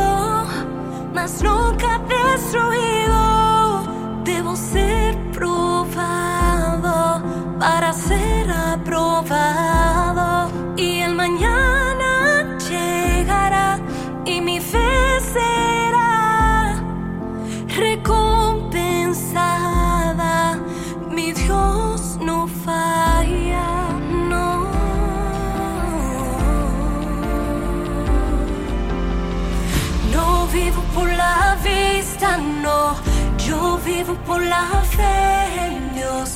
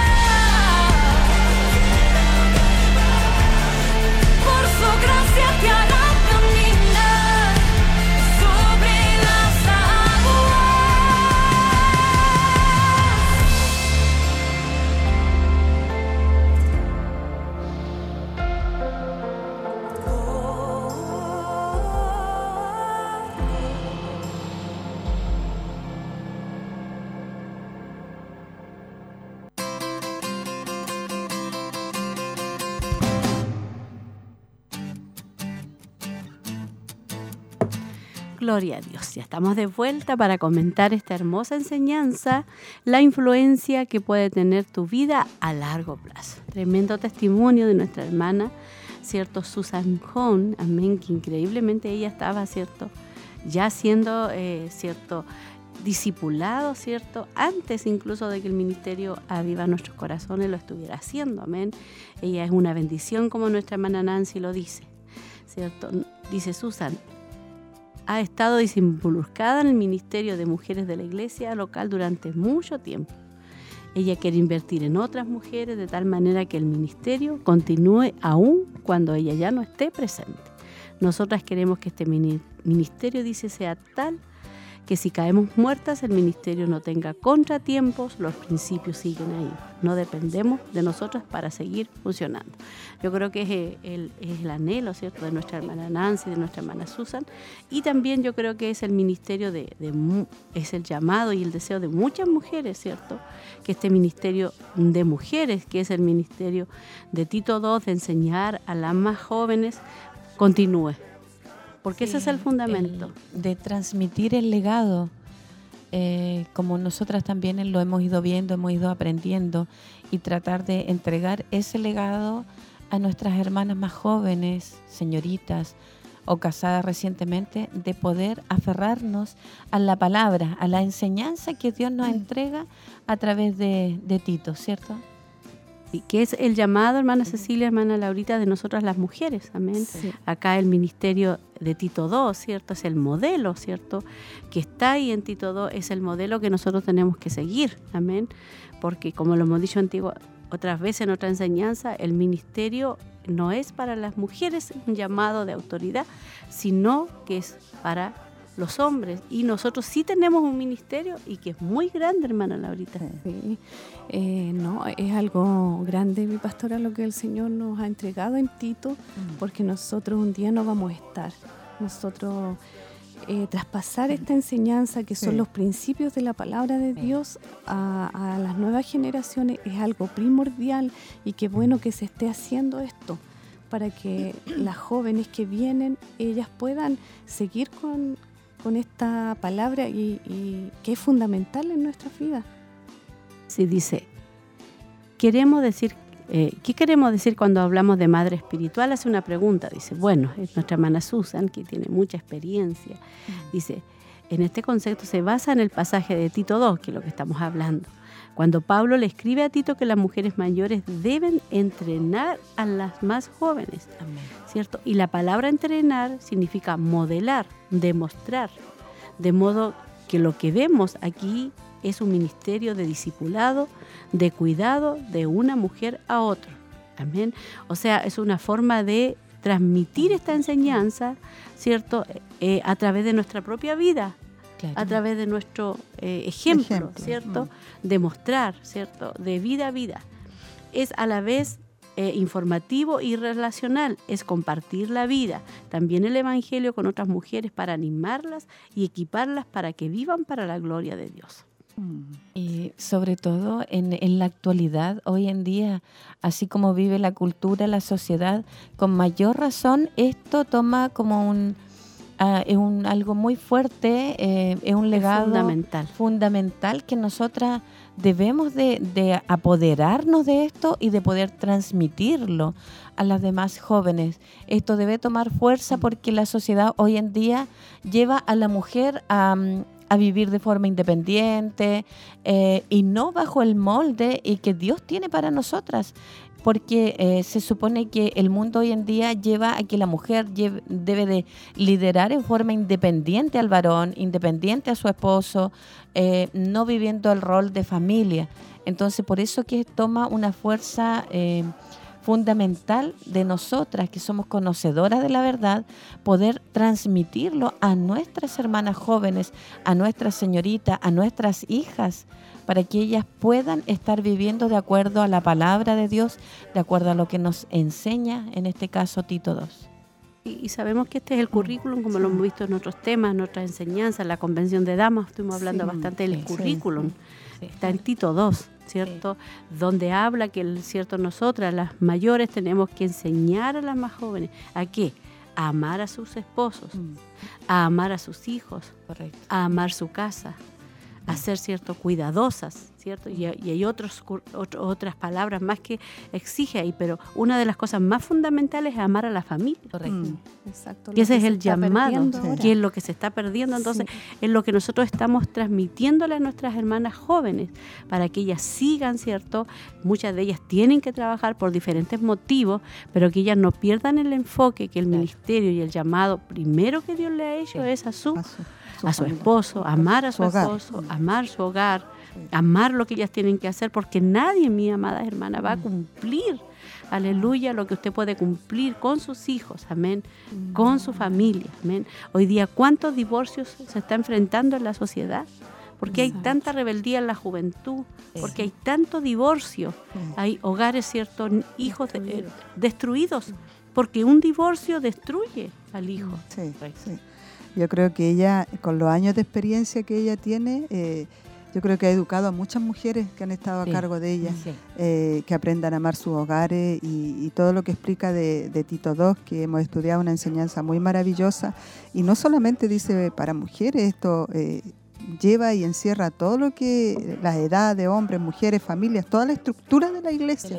Entonces eso es una parte bastante importante de poder, eh, como dice aquí, yo creo que Tito tenía las manos ocupadas en esa iglesia, en la isla de Creta, eh, enseñando, ministrando, tenía las manos llenas, dice, y Pablo tan sabiamente le dijo, mira, no se supone que seas el único que hace todo el trabajo de discipulado de estas mujeres en tu iglesia, se supone que enseñes lo que está de acuerdo con la sana doctrina. Yo creo que a mí me impacta ella porque como que ella eh, busca todo lo que es fun- fundamento bíblico Correcto, para dejar como arraigado en las generaciones que vienen.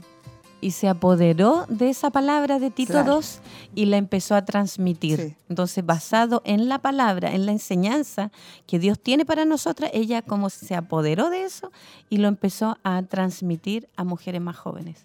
Y eso le ha dado solidez también a este ministerio de poder ir transmitiendo, transmitiendo, pero basado en la palabra. Dice, el ministerio de las mujeres en la iglesia local, que es el ministerio, ¿cierto? ¿cierto? De damas, el Claro. ministerio de mujeres a mujeres, no mujeres a hombres, ¿cierto?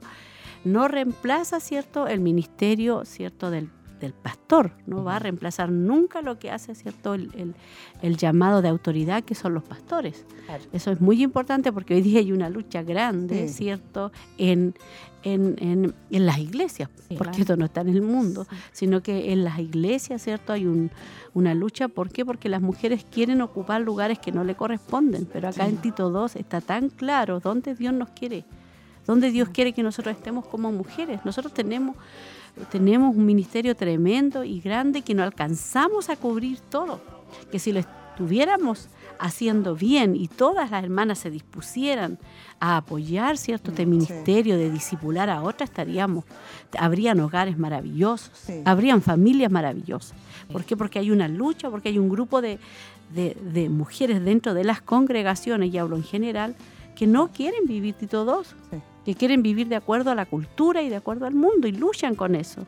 Pero lamentablemente, mi hermana, Dios nos ha llamado y nos ha dejado un currículum, Sí.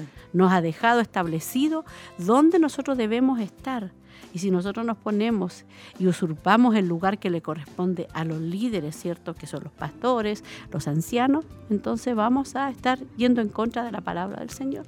Y yo veo, pastora, que ellas son bendecidas porque también están sujetas. Y más adelante, Sí. yo creo que nuestra pastora ahí lo va a ver también, que es tan importante esa parte porque ella al final no, no es un ministerio como... Aparte. Claro, Aparte. no es como que se desborda, no, no, ellas están sujetas igual y eso le ha traído un fruto y una bendición tremenda de cumplir con esta labor tan hermosa que están haciendo. Dice, algunas están en las iglesias donde no existe un concepto como este, por lo que estamos hablando para una audiencia bien amplia. ¿Por qué? Porque hay iglesias donde no se marca esto y donde la- la- lamentablemente las mujeres tienen capacidad, y como lo hemos dicho otras veces, ¿cierto? Y si no se, eh, no, no, no, no se nos no se, No enseña claro, bien, sí. vamos a tomar lugares que no nos, Nos corresponde. corresponden. Ahí nuestra hermana Susan habla. Dice, creo que tenemos que comenzar con un compromiso por establecer un ministerio de mujeres basado en principios bíblicos, en lugar de un ministerio dirigido a eventos, tareas o personalidades. Mm, Lo que hemos ido conversando, ¿cierto? De que tiene que estar siempre basado en la palabra de Dios. Todas estas cosas son buenas, pero debemos asegurarnos de que estén basados en principios bíblicos. Me gusta, dice, describirlo como mujeres que unen sus brazos una vez que el fundamento está puesto en su lugar. Ahí está ese ministerio bíblico basado en la palabra y es un ministerio de oración donde las mujeres están creciendo en sus vidas de oración. Porque todo esto encierra no solamente enseñanza hacia las demás, sino que también encierra un crecimiento eh, Personal. personal, de búsqueda, de consagración, de disponernos en las manos de Dios a la voluntad de Dios y como dice acá, en el fundamento de la palabra de Dios. Es- Es un ministerio de cuidado y compasión entre las mujeres de la iglesia local. Es extender el amor del Evangelio a las demás y ser acogedoras entre sí, como lo es el Evangelio. Y esa también es una parte importante porque, por ejemplo, eh, nosotras ahora que estamos en el tema de mentoría, eh, como que nos hemos abierto un poco más. Eh, yo sé que ustedes que están más acostumbradas a eso lo hacen en- de forma innata porque yo las veo. Las hermanas se acercan, saludan a las hermanas más jóvenes. Yo en lo personal reconozco que me cuesta un poco. Pero es un trabajo hermoso el poder hacer ese tipo de evangelio, ¿sí o no? De acercarnos a nuestras hermanas más jóvenes y compartir con ellas. Y a veces una pregunta, como lo hemos dicho otras veces, porque a veces uno, uno no, no es necesario ser una eh, persona erudita en la sí. palabra, ¿no? Simplemente un abrazo, preguntarle Correcto. cómo están, preocuparse de ellas. Eso ya, Acogerlas. acogerla. Sí, Eso acogerlas. ya a las hermanas las cautiva, Sí. dicen, hay una preocupación. Y, y eso de a poco, todo va de a poco, porque nosotros no comenzamos así, fue todo un proceso. Eh, porque, ah, eh, lo digo especialmente por mí, porque yo de primera no quería, porque yo no me gustaba como entremeterme o, ¿me En- entiende? en Porque la uno vida en la vida de otra Sí, eso persona. me cuesta a mí, sí. Entonces como que lo veía así, pero después ya con la enseñanza uno se da cuenta que una vez se aconsejaba y después la hermana decía que lo que uno le había dicho que era tan sencillito le Era había servido mucho. Era lo que necesitaba. Entonces esa, esa como que Dios lo fue demostrando que estábamos por el camino Sí. como bien, correcto. Aparte de eso, pastora, nosotros también tenemos que guardar, ¿cierto? Lo que se nos ha, por ejemplo, cuando ellas se abren y dicen, tengo este problema, nosotros tenemos que saber llevarlo a la oración, nada más que a la oración y, eh, como dice aquí, acogerlas y, y tratar de darle una palabra a través de la Biblia. Es sí. lo único que podemos hacer, pero Dios siempre nos va a respaldar con eso. y también decirle vamos a orar, porque a veces hay situaciones que uno no Claro. sabe. Correcto. No, No sabe, pero dice, vamos a orar, vamos a ayudarle, que a mí me pasa mucho eso. Yo le digo, hermana, vamos a orar por esto, vamos a clamar, porque para Dios no hay nada imposible y vamos a ayudarle a orar. y realmente le ayudamos a orar y se lo presentamos a Dios y de después, de, de repente la hermana dice, ya se solucionó. Y uno ve... Y hemos visto respuestas Sí. muy rápidas, pastora. Sí. Oh, ¿Cierto? Sí. Hemos Mm. visto Sí. en una oportunidad. Tuvimos que orar, ¿cierto? De un día para Sí, otro. sí, Entonces, exactamente. Dios respondió de una forma hermosa. Como Dios está haciendo las cosas. Dios va dando la, la respuesta. Y lo otro que es importante eh, en todo este trabajo de mentoría eh, es la discreción. ¿Por qué? Porque nuestras hermanas se tienen que sentir seguras, ¿cierto? Con nosotras, en lo que ellas puedan compartir, conversar con nosotras. eh, que no solamente eh, los vamos a llevar a la oración, a la búsqueda de respuesta basada en la palabra, sino que también nosotras debemos de tratar de ser siempre la discreción, usar esa discreción con nuestras hermanas que están confiando, que están abriendo su corazón. Ser amigas. Claro. Por eso dice ahí que las mujeres necesitan unir sus brazos, vivir juntas, Sí. vida a vida. Por un lado tienen a la mujer mayor que está un poco más adelante, cierto que ellas, que las jóvenes, pero también está el camino que tú y, y tienes a una mujer más joven al otro lado también. Dice que es un ministerio de cuidado y compasión entre las mujeres, lo que Ujú. estábamos comentando, de la iglesia local. Es extender el amor del evangelio a las demás y ser acogedoras entre sí, como lo es el evangelio. Claro.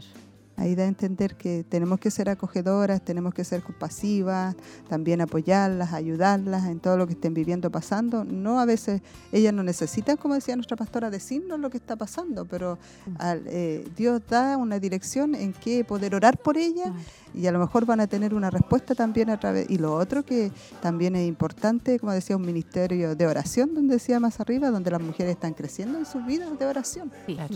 Es importante y nosotros por años lo llevamos, lo hicimos, lo llevamos a cabo. Dios nos, nos puso mucho, por muchos años orando, solamente orando, orando, orando, orando, orando, orando. Sí. Solamente clamando, orando por nuestro obispo, orando por la corporación. Por muchos años Dios nos llevaba a eso. Sí. No hacíamos nada más que pura- puro orar. Pura. Era como que no hacíamos mucho, pero al final sí estábamos porque Dios nos estaba preparando, yo creo que para esto, ahora. Ahora que Dios nos ha llevado a estar enseñando a, a esta dirección de poder eh, transmitir y dejar este legado maravilloso, que es este cimiento, que son estas bases de, de la palabra del. Señor. Sí. Amén. Dice, aquí hay unas preguntas también. Dice, ¿va a tomar esto la dirección equivocada? ¿Va a ser bíblicamente sólido? Hablando a lo mejor quizá en, en los ministerios, Correcto. en las congregaciones, de que hay temores también dentro también de, de los pastores. Y eso es por lo, Claro. todo lo que se ve hoy en día Claro. también. pues. Sí. Sí, Dice, ¿va a ser bíblicamente sólido? ¿Va a ser algo que nos cause más problemas? claro. ¿Cómo nos aseguramos de que los ministerios de mujeres en el contexto de la iglesia local se ajusten bien al contexto del liderazgo espiritual de la iglesia? O sea, yo creo que ahí también está la labor eh, de poder someternos. Y dice aquí nuestra hermana, ella responde, dice, Sí, "Debe- deberían ellas ir y comenzar con un grupo y decir, vamos a tener un ministerio de Tito II en nuestra iglesia. ¿Cómo lo hacen ellas? Claro. Necesitamos, dice, apoyo primero Apoyo, que nada. Si hay mujeres que están interesadas en comenzar un ministerio de mujeres, ellas necesitan comenzar Orando. orando juntas. Amén. Y luego, dice nuestra hermana Susan, deben comenzar a estudiar algunos materiales que les ayuden a saber cuáles son los fundamentos bíblicos, Claro. que es lo que nosotros hicimos. Sí. Amén. Oramos, ¿cierto? Sí. Y Dios nos guió a poder apoyarnos en el ministerio y a nuestros corazones, Y- en y el material que ellas tienen. En Sí. la oración es donde el Señor les dio esa solidez, sí, esa madurez y dio en la oración y en esa espera, Dios va trabajando también en la sumisión para que esa sumisión sea sólida en el Señor y cuando se trabaja en este tipo de ministerio, ya la mujer sabe cuál es su lugar y su lugar dentro de la De la iglesia, iglesia. correcto. sí. Y no hay Y una, les da la solidez. Claro. no hay una lucha. Claro, No. eso. que- Y a base de esto, mi pastora, ellas también sintieron la necesidad de poder escribir estos libros que iban a ayudar a, a, A a lo mejor a muchas muchas más, personas, sí. muchas mujeres a lograr entender el propósito dentro de sus congregaciones. Claro. Dice, al escribir el libro juntos, pudimos mostrar que el Ministerio de Mujeres debe estar bajo la supervisión de los líderes de la iglesia. Es imperativo que un ministerio de mujeres no viva en su propia órbita, sino que sea parte del ministerio total de la iglesia. Es una parte del ministerio de discipulado de la iglesia. Y esta parte es como bien importante Sí. igual Mm. porque eh, en, en el tiempo en que estamos complicados, donde las mujeres a lo mejor toman liderazgo que no les corresponde, al final va a dar como un fruto no, no bíblico y yo creo que cuando nos sometemos a esta parte bíblica que se nos enseña, eh, y eh, Pablo enseña mucho a través de Tito II, yo creo que va a haber un fruto como lo ha habido en, en- en todo el ministerio de ellas. pues. Sí, nosotros que estamos estudiando acá en, la- Sí. en el ministerio, en la corporación, los dones, ¿cierto? Los ministerios, ahí hablaba claramente de los dones de autoridad, Correcto. ¿cierto? El ministerio de autoridad que es exclusivamente para los varones. Amén. Y la palabra del Señor es bien clara en eso. Hay cinco, dice, pasajes que hablan específicamente sobre las mujeres. Eh. Los principios en esos pasajes son, y vamos a ver, vamos a ir leyendo, ¿cierto? Hermana Cecilia, hermana Maribel. Dice el primero, su misión eclesiástica. En otras palabras, un ministerio de mujeres debe ser una parte del ministerio de la iglesia. Es estar bajo la supervisión, es coordinar con, para así apoyar y promover el ministerio de toda la iglesia. El otro punto es compasión. Las mujeres deben estar equipadas para extender la compasión práctica en la vida de esa familia del pacto que es la iglesia local. En la comunidad, las mujeres han sido diseñadas y equipadas para brindar un sentido de familia en la iglesia local, por lo que deben ser discipuladas para hacerlo. discipulado específico de género. Es a través de este discipulado que las mujeres se les enseñe por qué debemos someternos al liderazgo masculino de la iglesia. Y el número 5. La suficiencia de las escrituras. Dice, todo lo demás que hemos dicho descansa y fluye de las escrituras. ¿Cierto? Ahí estaban esas cinco, ¿cierto? Sí, son importantes. Importantes principios para el Sí. ministerio, ¿cierto? De mujeres. Sí. Sumisión, que sí a, los Yo creo que- líderes, sí. compasión, ¿cierto? Sentir compasión, comunidad, ¿cierto? Las mujeres han sido, yo creo que eso fluye, discipulado específico de género, ¿cierto? Especialmente discipuladas a nuestras hermanas y también la suficiente de las escrituras, que es primordial. Correcto, y ahí nuestra hermana dice que esos cinco principios fueron tomados de las epístolas de Timoteo y de Tito, o sea, todo bíblico, bases bíblicas. Y la sumisión es una de las más importantes aquí para nosotras, porque La siempre la mujer como que la más difícil, porque siempre las mujeres quieren estar sobre.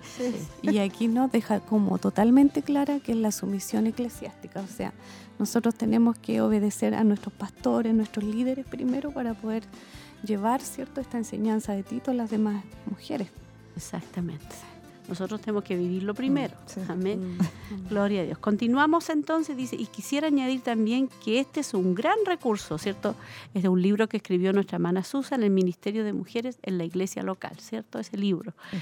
Eh, este les dará una visión de cómo qui- quieren que se vea su iglesia y cómo encaja bajo la sombrilla de todo el discipulado para la iglesia.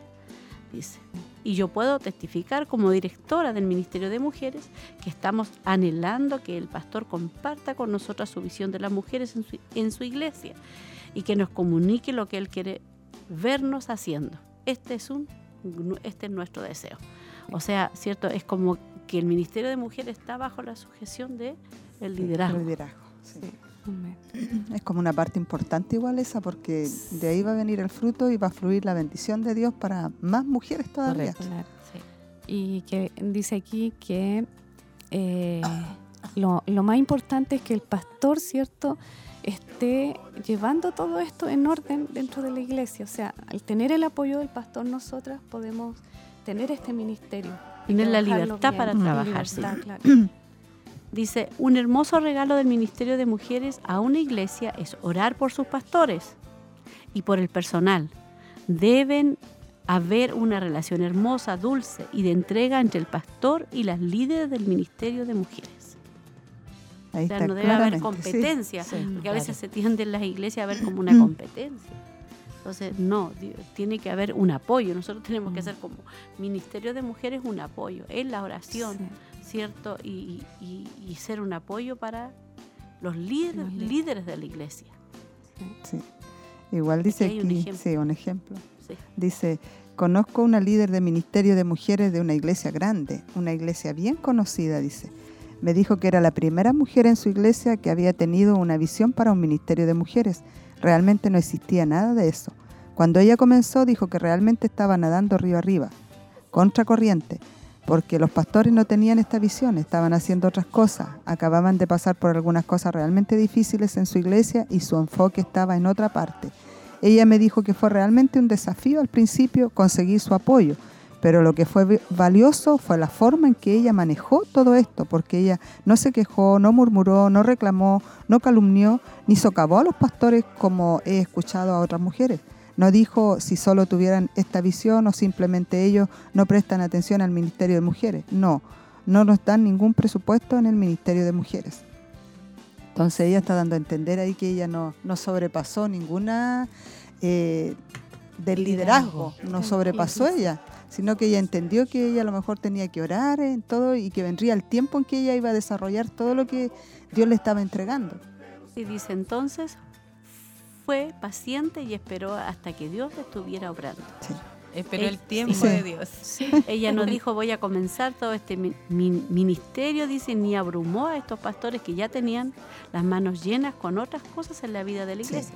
Ella trabajó con ellas, ¿cierto? Entonces ella esperó hasta que ellos le dieron su y tuvo que esperar un poco más, ¿cierto? Y hay Hubiese otro sido otra, hubiese sido otra, dice, no, pues yo no encajo aquí, me voy Me mejor. voy, claro, me claro. voy, dejo todo hasta aquí porque ellos tienen otra visión, yo otra, entonces, pero ella supo esperar y orar, que es lo más importante. Tenemos otro testimonio, hermana. Dice, tengo una amiga que oró durante siete años para que su iglesia estuviera abierta al discipulado de Tito II. Tengo otra amiga que oró durante dos años y esperó pacientemente, como acabas de decir. Y luego el Señor comenzó a abrir puertas para que comenzaran un ministerio de mujeres. En ambos casos y en muchos otros que he visto, esas mujeres que estaban tan claras confiaban mucho en el Señor. Ellas estuvieron preparadas para dirigir ese ministerio porque habían esperado y orado. Algo muy fundamental, la oración, esperar el tiempo preciso de Dios y actuar a la vez con prudencia, porque si Dios le estaba mostrando que era necesario realizar ese trabajo con las mujeres, ellas no sobrepasaron el liderazgo de sus pastores, sino que ellas actuaron con prudencia, esperaron, oraron y cuando Dios tiene el control de todo, en el tiempo del Señor es cuando comienza todo a fluir. No es menor porque estuvieron siete años, una tuvo siete años esperando, y otra dos años. Entonces, y oraron y Dios ahí comienza a mover su mano. Nosotros a veces somos impacientes y queremos Sí. ver respuesta al tiro, especialmente cuando hay una mujer que tiene algún llamado. Mm. Entonces, es importante que el Esperar. Señor abra puertas, Sí. no nosotros movernos solas, porque Sí. podemos ahí eh, Cometer errores. cometer errores, Sí, o pasar a llevar lo que Dios pasar a tiene. llevar y qué hubiese hecho Dios o sea no puede hacer nada y porque nosotros humanamente lo echamos a perder Porque dice aquí dos palabras importantes, orar y esperar. Es un Sí. gran consejo para las mujeres que sirven en la iglesia local y que desean hacer, dice, o cumplir alguna, alguna función. Ellas tienen mucha energía, están emocionadas y están listas para dar el salto, pero hay que orar y esperar. Vuelve a repetir. Y qué importante es eso, porque am, más adelante, o sea, anteriormente hablaba de que la mujer, si Dios le mostró, ¿cierto? Porque a ella Dios le, le ministró que era necesario, pero a la vez ahí decía que no es bueno que la mujer se mueva en su propia órbita, sino que esperar el tiempo del Señor, esperar y saber su momento, eh, su lugar en el liderazgo también. Exactamente. Al orar y esperar bajo la autoridad de tu pastor o pastores, esto se verá diferente en diferentes iglesias. También depende, ¿cierto?, de la iglesia. Por un lado, las estructuras de las iglesias pueden ser muy diferentes, las necesidades de las mujeres de la congregación local pueden ser muy diferentes. El corazón y la carga que está en el corazón del pastor o los pastores pueden verse diferentes. Así que no hay un, un tamaño o forma única para el ministerio de las mujeres en la iglesia local. O sea, todo depende de la necesidad, ¿cierto?, que tenga cada iglesia. este es- dice este es un asunto venir y pedirle al Señor que nos muestre Señor cuál es tu visión de cómo debería verse esto en nuestra iglesia Susan dice, es más importante tener los principios bíblicos, lo que podemos llamar valores fundamentales, y luego los ajustas y los adaptas a la situación particular y al momento particular porque en diferentes momentos de la vida de una iglesia se necesitan diferentes cosas. Amén. Vuelve a los principios bíblicos, ¿cierto? Sí. ¿Y cuál es el principio bíblico? Tito 2. Para nosotras como mujeres. No podemos salirnos de ese principio. Claro, No porque podemos. Una de ellas decía que los pastores estaban pasando por diferentes problemas en sí, porque ellos tienen mucha, mucho que ver con la Estaban congregación, claro, ellos Claro. estaban con mucha carga, entonces ella tuvo que empezar a orar. ¿Por qué? Porque cuando Dios obra, eh, Dios va a tocar el corazón también del pastor y lo va a poder entender, pero en el tiempo de Dios. Exactamente. Aquí dice una parte importante, mi pastora, dice, tú tienes toda la razón, es un principio muy importante para recordar. Si nosotros tenemos los principios bíblicos y si estamos continuamente enseñándolos a las líderes del ministerio, así como a todas las mujeres, incluso de la manera en que promovemos el ministerio, podemos usar el lenguaje de estos principios, podemos usar las ideas generales de las escrituras para que las mujeres en general entiendan los fundamentos del ministerio de mujeres. Amén. Gloria a Dios. Ahí estábamos, ¿cierto? Del ministerio de mujeres. Amén. Es importante tener claro todo lo que Dios ha establecido para nosotras. Dice aquí, a medida que nosotras entrenamos a esas nuevas mujeres que llegan hay continuidad, no Mm. basada en la persona que dirige, sino en los principios. Una de las cosas que yo siempre les digo, dice aquí a las mujeres cuando participo en un ministerio de mujeres es, queremos que este ministerio sea tal que si caemos muertas el ministerio no tenga contratiempos, los principios siguen ahí, no dependen de nosotras para seguir funcionando. Amén. Yo O creo que sea, eso es como lo- una de las, eh, ¿cierto? Uno de los anhelos, yo creo, de todas las, igle- las iglesias, ¿cierto? Sí. De poder tener esto claro, tenerlo como marcado, ¿cierto? Para que si Esto pasa continúe, claro, continúe. pero continúe basado en la palabra. la misma base, que eso es lo fundamental, Mm. Sí. que es lo que hemos estado haciendo nosotros en este tiempo. Que no se plantando, pierda la, esencia de la enseñanza, que va basado en la palabra del Señor, porque eh, pasa a veces que eh, el legado se va entregando, pero am, Se cambia. se va cambiando de una persona a otra, por así decirlo, o a veces las mismas personas que están ejerciendo en el liderazgo eh, y colocan su, ¿cómo es la palabra? Su Eh, propio su, su propia identidad, o su- pensamiento. eso, Su sus idea. propios Mm, pensamientos, ideas, y como que sin querer a veces se distorsiona un poco el, el origen, la esencia. Pero aquí lo primordial es mantener eso, la base bíblica en la enseñanza. Y, y lo hermoso, pastora, también que podemos ver que las jóvenes han entrado en toda esta enseñanza, Amén. podemos ver una hermosa bendición para ellas porque ellas como que hoy han abierto los ojos y dicen, Señor, realmente tiene razón la palabra. La palabra, porque la sí. palabra siempre nos va a enfocar, ¿cierto? Sí. Por ejemplo, nuestras hermanas de los nuestros locales Sí. están eh, están ellas eh, siendo enseñadas, ¿cierto? Con Proverbios 31, Sí. que ahí también es mentoría neta, Sí, ¿cierto? Es una, importante. enseñanza muy fundamental, la, la enseñanza de Proverbios, Sí. que va ligada con Tito 2. Claro, Sí. va ligada. Y, y en otras iglesias no se enseña, como se enseña aquí, como tan, eh, tan Intencional. detallada, claro, intencional. Entonces, eso es lo que se necesita hacer en este tiempo. Y nuestro deseo es poder tener toda esta enseñanza también de Tito 2. Ese es nuestro anhelo, poder tenerlo.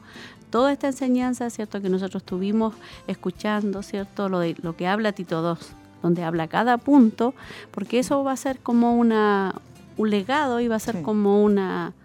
eh, para después transmitirlo a las otras hermanas que a vienen las más otras jóvenes. generaciones. Sí. Yo creo que ese es el esfuerzo que hay tras ella en, en poder transmitir a toda esta generación el fundamento bíblico y que quede implantado en, Sí. en- en los corazones. Correcto. Por eso es que son acogen a todas estas mujeres y las disipulan para Sí. que tengan como un buen fundamento que traspase a la otra generación que viene si Cristo se tarda en venir. Dice, nosotros tenemos que asegurarnos de que nuestros estudios bíblicos, nuestros discipulados sean la fuerza motora y luego que los eventos y cualquier otro programa o proyecto o lo que sea sean una extensión de eso. Claro. Entonces todas las cosas, todos van logrando un mismo propósito, una misma visión que tienen ellas dentro de la sujeción de todo lo que ellas eh, han pasado y que se está implementando en, en muchas congregaciones. Congregaciones. Sí. Hablando de, de ella, de la iglesia local, que es también la enseñanza que estamos recibiendo nosotros y el fruto que está dando. Así es. Y ellas acá también dice que dentro de los recursos que se realizan, siempre hay que realizar algunas preguntas de evaluación que las mujeres pueden usar. Cosas simples como ¿cuál es el propósito de estos eventos? Si no se puede ver claramente el propósito y ver qué sale del propósito general, entonces es más probable que sea solo un evento. Este tipo de pregunta ayudará a los equipos de liderazgo a pensar bíblicamente sobre todo lo que se está haciendo. Entonces, por eso que es muy importante eso, cómo nosotras, ¿cierto? Como mujeres, estamos realizando el trabajo, si tiene un fundamento, si tiene una base, como decíamos, siempre basado en, en- en la palabra. Eh, los eventos que nosotras, si nos vamos a, a lo que nosotras realizamos, las avanzadas, todos los trabajos que se realizan, nosotros Los como cultos. grupo, los cultos, siempre correcto. Tiene que tener ese propósito y esa base sólida que es de discipular, de entregar la palabra de Dios a nosotras como mujeres asumiendo el rol que nosotras tenemos dentro de la iglesia, dentro de nuestros hogares, de nuestra familia. O sea, todo tiene que ir basado siempre en esa enseñanza sólida para que una vez que nosotras la, la tengamos clara, la podamos entregar Transmitir. y Sí. transmitir. Dice, no somos un sustituto de lo que Dios quiere hacer y a través de las mujeres en su iglesia, en el contexto de su iglesia, porque vivimos la vida juntas y este es el patrón de Dios para el discipulado, el, crec- el crecimiento y el ministerio y el ministerio de compasión y la oración y la enseñanza tienen lugar en el contexto de la iglesia. O sea, todo lo que nosotros nosotros hacemos como ministerio de mujeres tiene que estar cierto eh, en el contexto de la iglesia local. No puede ser un ministerio como aparte, amén. Porque muchas veces cuando no tenemos claro esta visión, ¿cierto? Eh, queremos hacer muchos eventos, queremos hacer un evento otro abarcar evento, mucho, claro. abarcar mucho y no nos damos cuenta que no estamos, ¿cierto?, haciendo este evento en la voluntad de Dios, sino que es por hacer un evento más nomás. En cambio, no, no. Bueno, al menos Dios trató conmigo en esa parte porque nosotros antes hacíamos muchos eventos, ¿se eventos, acuerdan, sí, Cecilia? muchos eventos. Hacíamos, pero ahora hacemos un evento al año anual. Claro, y, y nuestra convención marca, Marca, un propósito, claro, claro, sí. marca un punto pero específico para nosotras, porque si nos basamos en lo que realizamos ahora en noviembre, todas estábamos expectantes, ale- anhelando Claro. que llegara la convención. ¿Por qué? Porque sabíamos que el Señor tenía algo pero específico para nuestras vidas, que ministrarnos, y a la vez estaba el punto de poder reunirnos, porque llegaron nuestras hermanas de los locales y estábamos todas como en ese mismo sentir, Sí. o sea, una base sólida que anhelábamos juntas alabar al Señor y ser instruidas y ministradas por la palabra. Sí, y bueno, tenemos que Y esto da crecimiento, sí. pastora, porque de repente nosotros siempre antes nos enfocábamos, ¿cierto?, en, en todo lo espiritual solamente. Pero aquí el Señor fue tan bueno porque nos llevó a cómo ser dueñas de casa, cómo ser madre, cómo ser esposa. Es la voluntad Que es la de base, Dios, pues, es la base de nosotras como mujeres. que, el- que ese es el evangelio. Claro, porque no sacamos nada de tener una vida puro espíritu, pero lo demás, estamos aplicando lo demás. Entonces, esa fue la parte como que cambió nuestro chip y dijimos, realmente, Señor, tú estás las 24 horas del día, estás ahí glorificándote en nuestro hogar primeramente. Sí. Y luego nos vamos a la iglesia y nos gozamos. La Sí. parte espiritual está, pero la otra parte de aplicación nos faltaba y gracias al Señor ahora tenemos todo. Sí, estamos contentas con el Señor porque Dios nos ha ido como ubicando Él. Sí, como No que nos hizo aterrizar un poco ahí Sí, y todo. Así que estamos contentísimas Sí, por toda esta hermosa enseñanza y esta enseñanza de mentoría que hoy día hemos tenido y que nuestras hermanas jóvenes virtuosas van a terminar el día lunes. Amén. Y el próximo martes estaremos en nuestro último programa en vivo. Esperamos tenerlas a todos y después ya va a ser grabado. Recuerde que también tenemos que descansar. El descanso no es malo, mi hermana. A veces uno espiritualizamos todo y creemos que el descanso no. Nuestro Salvador descansó, ¿cierto? Él creó y el séptimo día Él reposó, Él descansó. Nosotros necesitamos, nos hace bien a veces el descanso porque nos hace meditar, nos hace autoanalizarnos, amén, así que nos hace bien. Así que estamos contentas, no sé si alguien quiere acotar algo más antes de terminar y ver los saludos. Eh, bueno, con respecto al tema, eh, nada más que acotar que este es un trabajo amplio, arduo, el que se realiza. Eh, sin duda que es Dios a través de su Espíritu Santo quien le ha ministrado a usted como para poder ir entregándonos a nosotras toda esta enseñanza y damos gracias también por ello porque como decía la hermana Laurita Dios nos ha ido ordenando en base a la palabra en el rol que nosotras debemos de cumplir y sin duda que el Señor es quien nos sigue ayudando cada día porque sin la ayuda del Señor no lo podemos cumplir tampoco. Así es, de- dependemos todos los días de Sí, nuestro amado sí. Señor. Hay un saludito, mi pastora, ya, de a nuestra ver, hermana veamos. Melissa. Ella es una joven también, que Dios ha tratado mucho con su vida. Le mandamos un saludito. Dice, un afectuoso saludo para nuestra pastora y hermanas del panel. Desde San Nicolás, escuchando el programa, el cual edifica mucho mi vida. Amén. Hermoso saludo. ¿Tenemos más saludos, hermana Cecilia? Sí, tenemos de nuestra hermana Elcita, dice encargo la oración por mi regreso a mi hogar, el viernes 19 de enero. Gloria a Dios. La hermana Tami antes. Y también está la hermana María Eugenia, dice hermosa y constructiva enseñanza para nosotras como mujeres que aman su palabra y la desean obedecerla. Sí.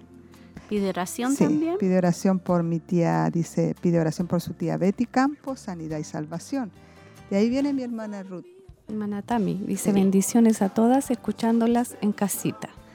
Y Gloria nuestra hermana Miriam, Sí. sí, dice muy buena enseñanza, eh, muy buena enseñanza, Tito 2, donde hemos estado aprendiendo mucho. También debemos estar dando amor y enseñando a nuestras hermanas más jóvenes basado en el principio bíblico de la palabra. Gloria a Dios. Hermoso mensaje, dice nuestra hermana Elcita. Cada día aprendemos más del Señor a ser personas útiles en la enseñanza para nuestras hermanas jovencitas y dar amor, eh, dar amor Como Dios, como Dios nos- nos da a nosotros. Amén. Nuestra, Y nuestra hermana Paulina Caro dice hermosa enseñanza y ver cómo nuestro Señor nos ha ido guiando y ayudando en cada una de, de nuestras áreas. Bendecida mi hermana Paulina. Un abrazo para todas nuestras hermanas que han estado atentas, las que escribieron y las que no alcanzaron a escribir. Un abrazo. Hemos sido bendecidas con esta Amén. enseñanza de la eh, mentoría espiritual. Amén. De nuestra hermana Susan Jón, esta entrevista, que es una hermana que lleva muchos años, yo creo que ya 80 años, está próxima a 80 años, amén, así que estamos muy contentas. No sé si hay Sí, peticiones de también oración. están los saludos mi pastora de la hermana Mirta, Sí. Mirta Seguel, que ella- llamó a la radio. Sí, llamaron por Y teléfono. sí, sí. Y nuestra hermana Isabel Carrasco, que también llamó a la radio, así que le enviamos saludos. Nuestra hermana Y nuestra hermana Mirta también saluda a nuestra a hermana su hija, Claudia. Claudia. sí, A la de hermana cumpleaños. Claudia que está de cumpleaños, hermana Sí. Claudia, un abrazo. Bendiciones para nuestra hermana Claudia, amén. Para nuestra hermana Isabel Sí. también Carrasco, Sí. que Ya. Dios Sí, la bendiga también a también. ellas que llamaron por teléfono para enviar su- sus saludos. Sí. escucharon el tema, fueron muy bendecidas y aprovechamos de enviarle saludo a nuestra hermana Claudia que está de cumpleaños. Sí. Que el Señor la bendiga mucho también a ella, a su hija, que les bendiga mucho. Amén. Si leyeron, sí, nuestra, nuestra pastora leyó el de la hermana Paulina. Así es, sin duda que varias hermanas pudieron estar eh, en sintonía, pudieron ser bendecidas con el tema que, que el Señor nos entregaba en el día de hoy, de poder siempre estar mentoreando en, en base a la palabra, en base a Tito 2, de acuerdo a lo que se nos ha ido enseñando. Así que sin duda que así como nosotras fuimos bendecidas, nuestras hermanas también fueron muy, muy bendecidas con el tema del día de hoy. Sí. Esto nos lleva a animar, a alentar, Correcto. A apoyar, a acoger a nuestras hermanas también, que es Sí, importante. sí, un trabajo Una hermoso. enseñanza, sí. Amén. Bueno, para terminar vamos a responder, vamos a tratar de responder una, una pregunta que nos hacían acá. ¿Qué hacer cuando el esposo casi cada tres días dice que se arrepiente de estar casado? Que se arrepiente y que eh, de estar casado es como un estar en la cárcel, ya que según él ya quedan ya quedan manchados los papeles. Bueno, esta es una pregunta que hicieron, ¿cierto? Eh, a una hermana y nos, nos envió para poder tratar de ayudarla. Bueno, a nuestra hermana que está en esa situación, bueno, como decíamos anteriormente, lo que tiene que seguir haciendo es orar, Orar. por su esposo, Mm. ¿cierto? Orar porque esta situación que ellos están viviendo es, es a raíz de algo, ¿me entiende? Si el, el- el esposo está en esa situación, en esa posición, es porque hay algo que no está funcionando bien en el matrimonio. Hay algo, ¿no? no esto no sale, ¿cierto? O el esposo no está reaccionando, no está diciendo esto por decirlo. Mm. ¿Me entiende? Hay algo, entonces habría que eh, hacer consejería, conse- Consejería. consejería Algo está directa, provocando ahí sí. que eso esté, esté saliendo a flote. Sí. Algo, algo. Entonces ahí hay que eh, acercarse a ellos, a lo mejor si son de alguna congregación, Sí, a sí. sus pastores. La, la palabra del Señor dice que nosotros tenemos que amar a nuestro esposo, tenemos Sí. que respetar a nuestro esposo, entonces tenemos que autoanalizarnos. Y si usted está amando a su esposo, está haciendo, está haciendo esa ayuda idónea realmente y está ocurriendo esto, la oración. Mm, Solamente la oración. Orar, orar, orar. Porque ya como hemos visto otros temas, pueden haber situaciones muy graves que puedan estar ocurriendo, pero Dios las da vuelta, Dios las cambia, ¿cierto? No hay que darse por vencida. No. Sí, Al- porque la, la, la voluntad de Dios es siempre unir a los matrimonios. no desunir. ellos- No, no, ella no puede tirarlo todo. Por esta Y, situación. Claro, por esta situación, sino que ella tiene que estar Luchar. orando y luchar por su matrimonio. En oración. En oración, claro, en ayuno también. Todas esas armas las tenemos, la ayuda del Espíritu Santo, la fe también. Y aferrarse a la palabra y pedir, como dice nuestra pastora, consejería a los líderes. Exactamente. Esa sería como, en- no conociendo toda la información, sería lo que podemos aconsejar. Porque para Dios no hay nada imposible. Nada, nada imposible. No hay matrimonio, problema que Dios no lo pueda arreglar. Así que animamos en esta hora y vamos a leer las peticiones, hermana. Tengo otro saludo ¿Ya? antes de nuestra hermana Tami. Dice, son hermosas estas enseñanzas, sobre todo para nosotras que somos un poco más jóvenes y necesitamos el apoyo de nuestras hermanas adultas que ya han pasado por distintas experiencias y puedan guiarnos en Dios. Amén. Gloria a Dios. Amén, dice nuestra hermana Angélica aquí, ¿cierto? Y vamos en este momento a leer las peticiones. Sí. Tengo petición de nuestra hermana Margarita Donoso por salvación para su familia, hermana Berito Cisterna por fortaleza, hermana Andrea Marabolí por esposo e hijo por petición especial, hermana Anita Merino por fortaleza, hermana María Eugenia Reyes por su tía Betty Campos por sanidad y salvación, hermana Anita Merino por su hija Milena por liberación, protección y sanidad, la hermana Elcita por viaje de regreso desde Argentina. Y por nuestro hermano Patricio Venegas por liberación, fortaleza y también por su familia. Gloria a Dios. Vamos a orar, le pedimos a usted que nos ayude en el clamor en esta hora.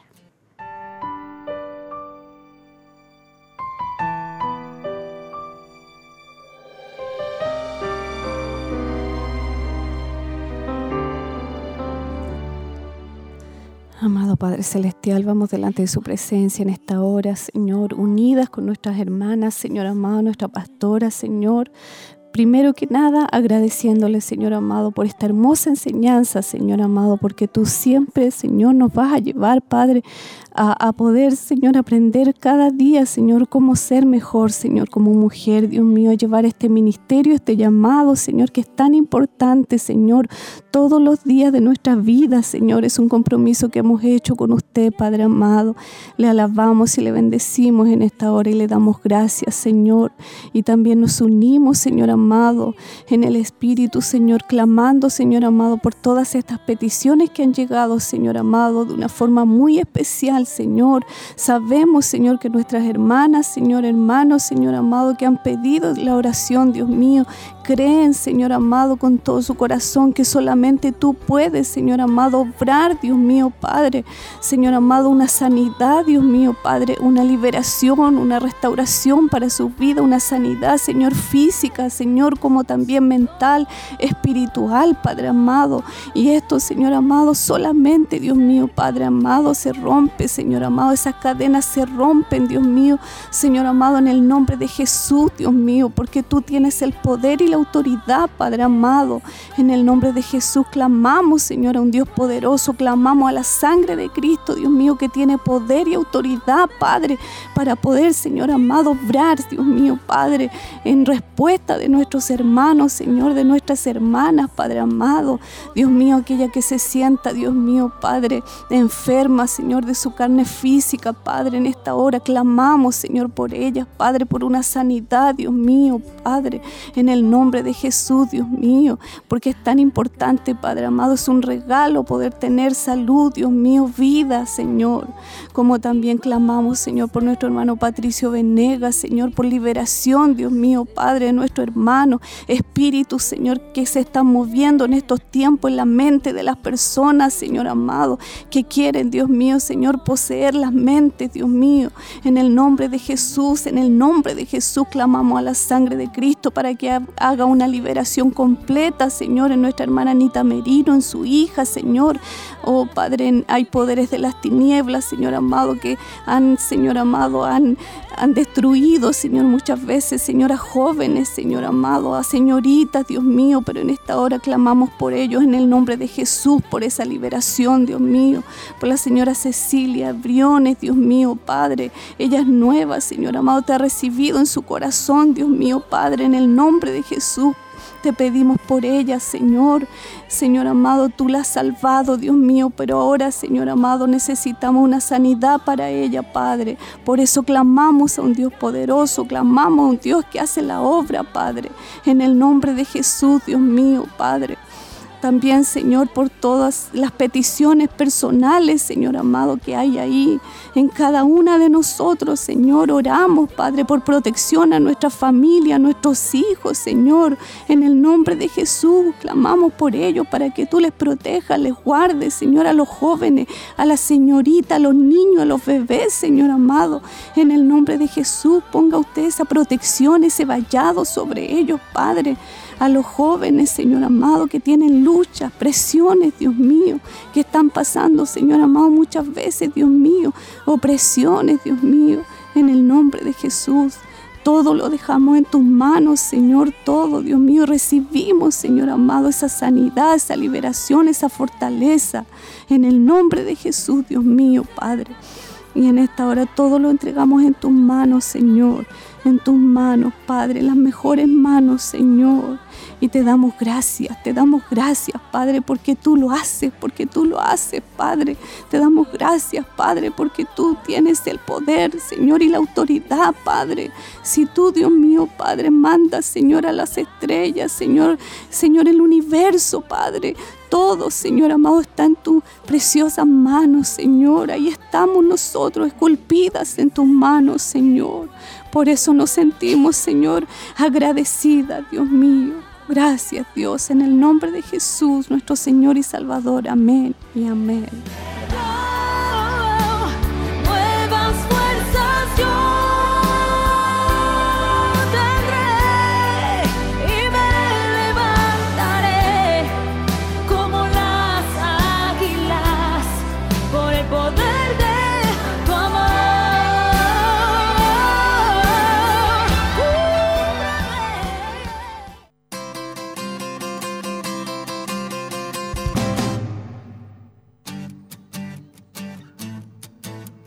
Gloria a Dios. Comenzamos en esta hora a despedirnos, hermana Cecilia, hermana Maribel, hermana Laurita, comenzamos a despedirnos. Amén. Bendiciones del Señor para todas nuestras hermanas. Gracias por esa hermosa enseñanza. Gozosa en el Señor por esta bendición hermosa que hemos tenido. Eh, muy bendecida también, que el Señor bendiga a cada una de nuestras hermanas que estuvieron en la sintonía y que estuvieron siendo bendecidas también con el, con el tema. Que el Señor les bendiga. Amén. Muy contenta de estar en el programa una vez más, mi pastora, y me despido. Eh, bendigo a todas nuestras hermanas a la distancia, que el Señor les bendiga grandemente y gracias por esta oportunidad. Gloria a Dios. Yo también me despido dando gracias al Señor por haber estado en este programa, esperando que usted haya sido grandemente edificada con la enseñanza. Y voy a darles la última información, que hoy día tenemos clamor de oración, ¿cierto? Que también está la Escuela Bíblica Siloé, está el programa Mujer Virtuosa, cierto, también el día viernes a las 17.30 horas y el culto especial el jueves 18 de enero el pastor José Nair desde Estados Unidos y también el culto de gracia Canchillán y nosotros nuestra avanzada de damas en Coihueco y el culto de celebración el domingo, ¿cierto? Y esos serían todos los avisos. Que Dios les bendiga.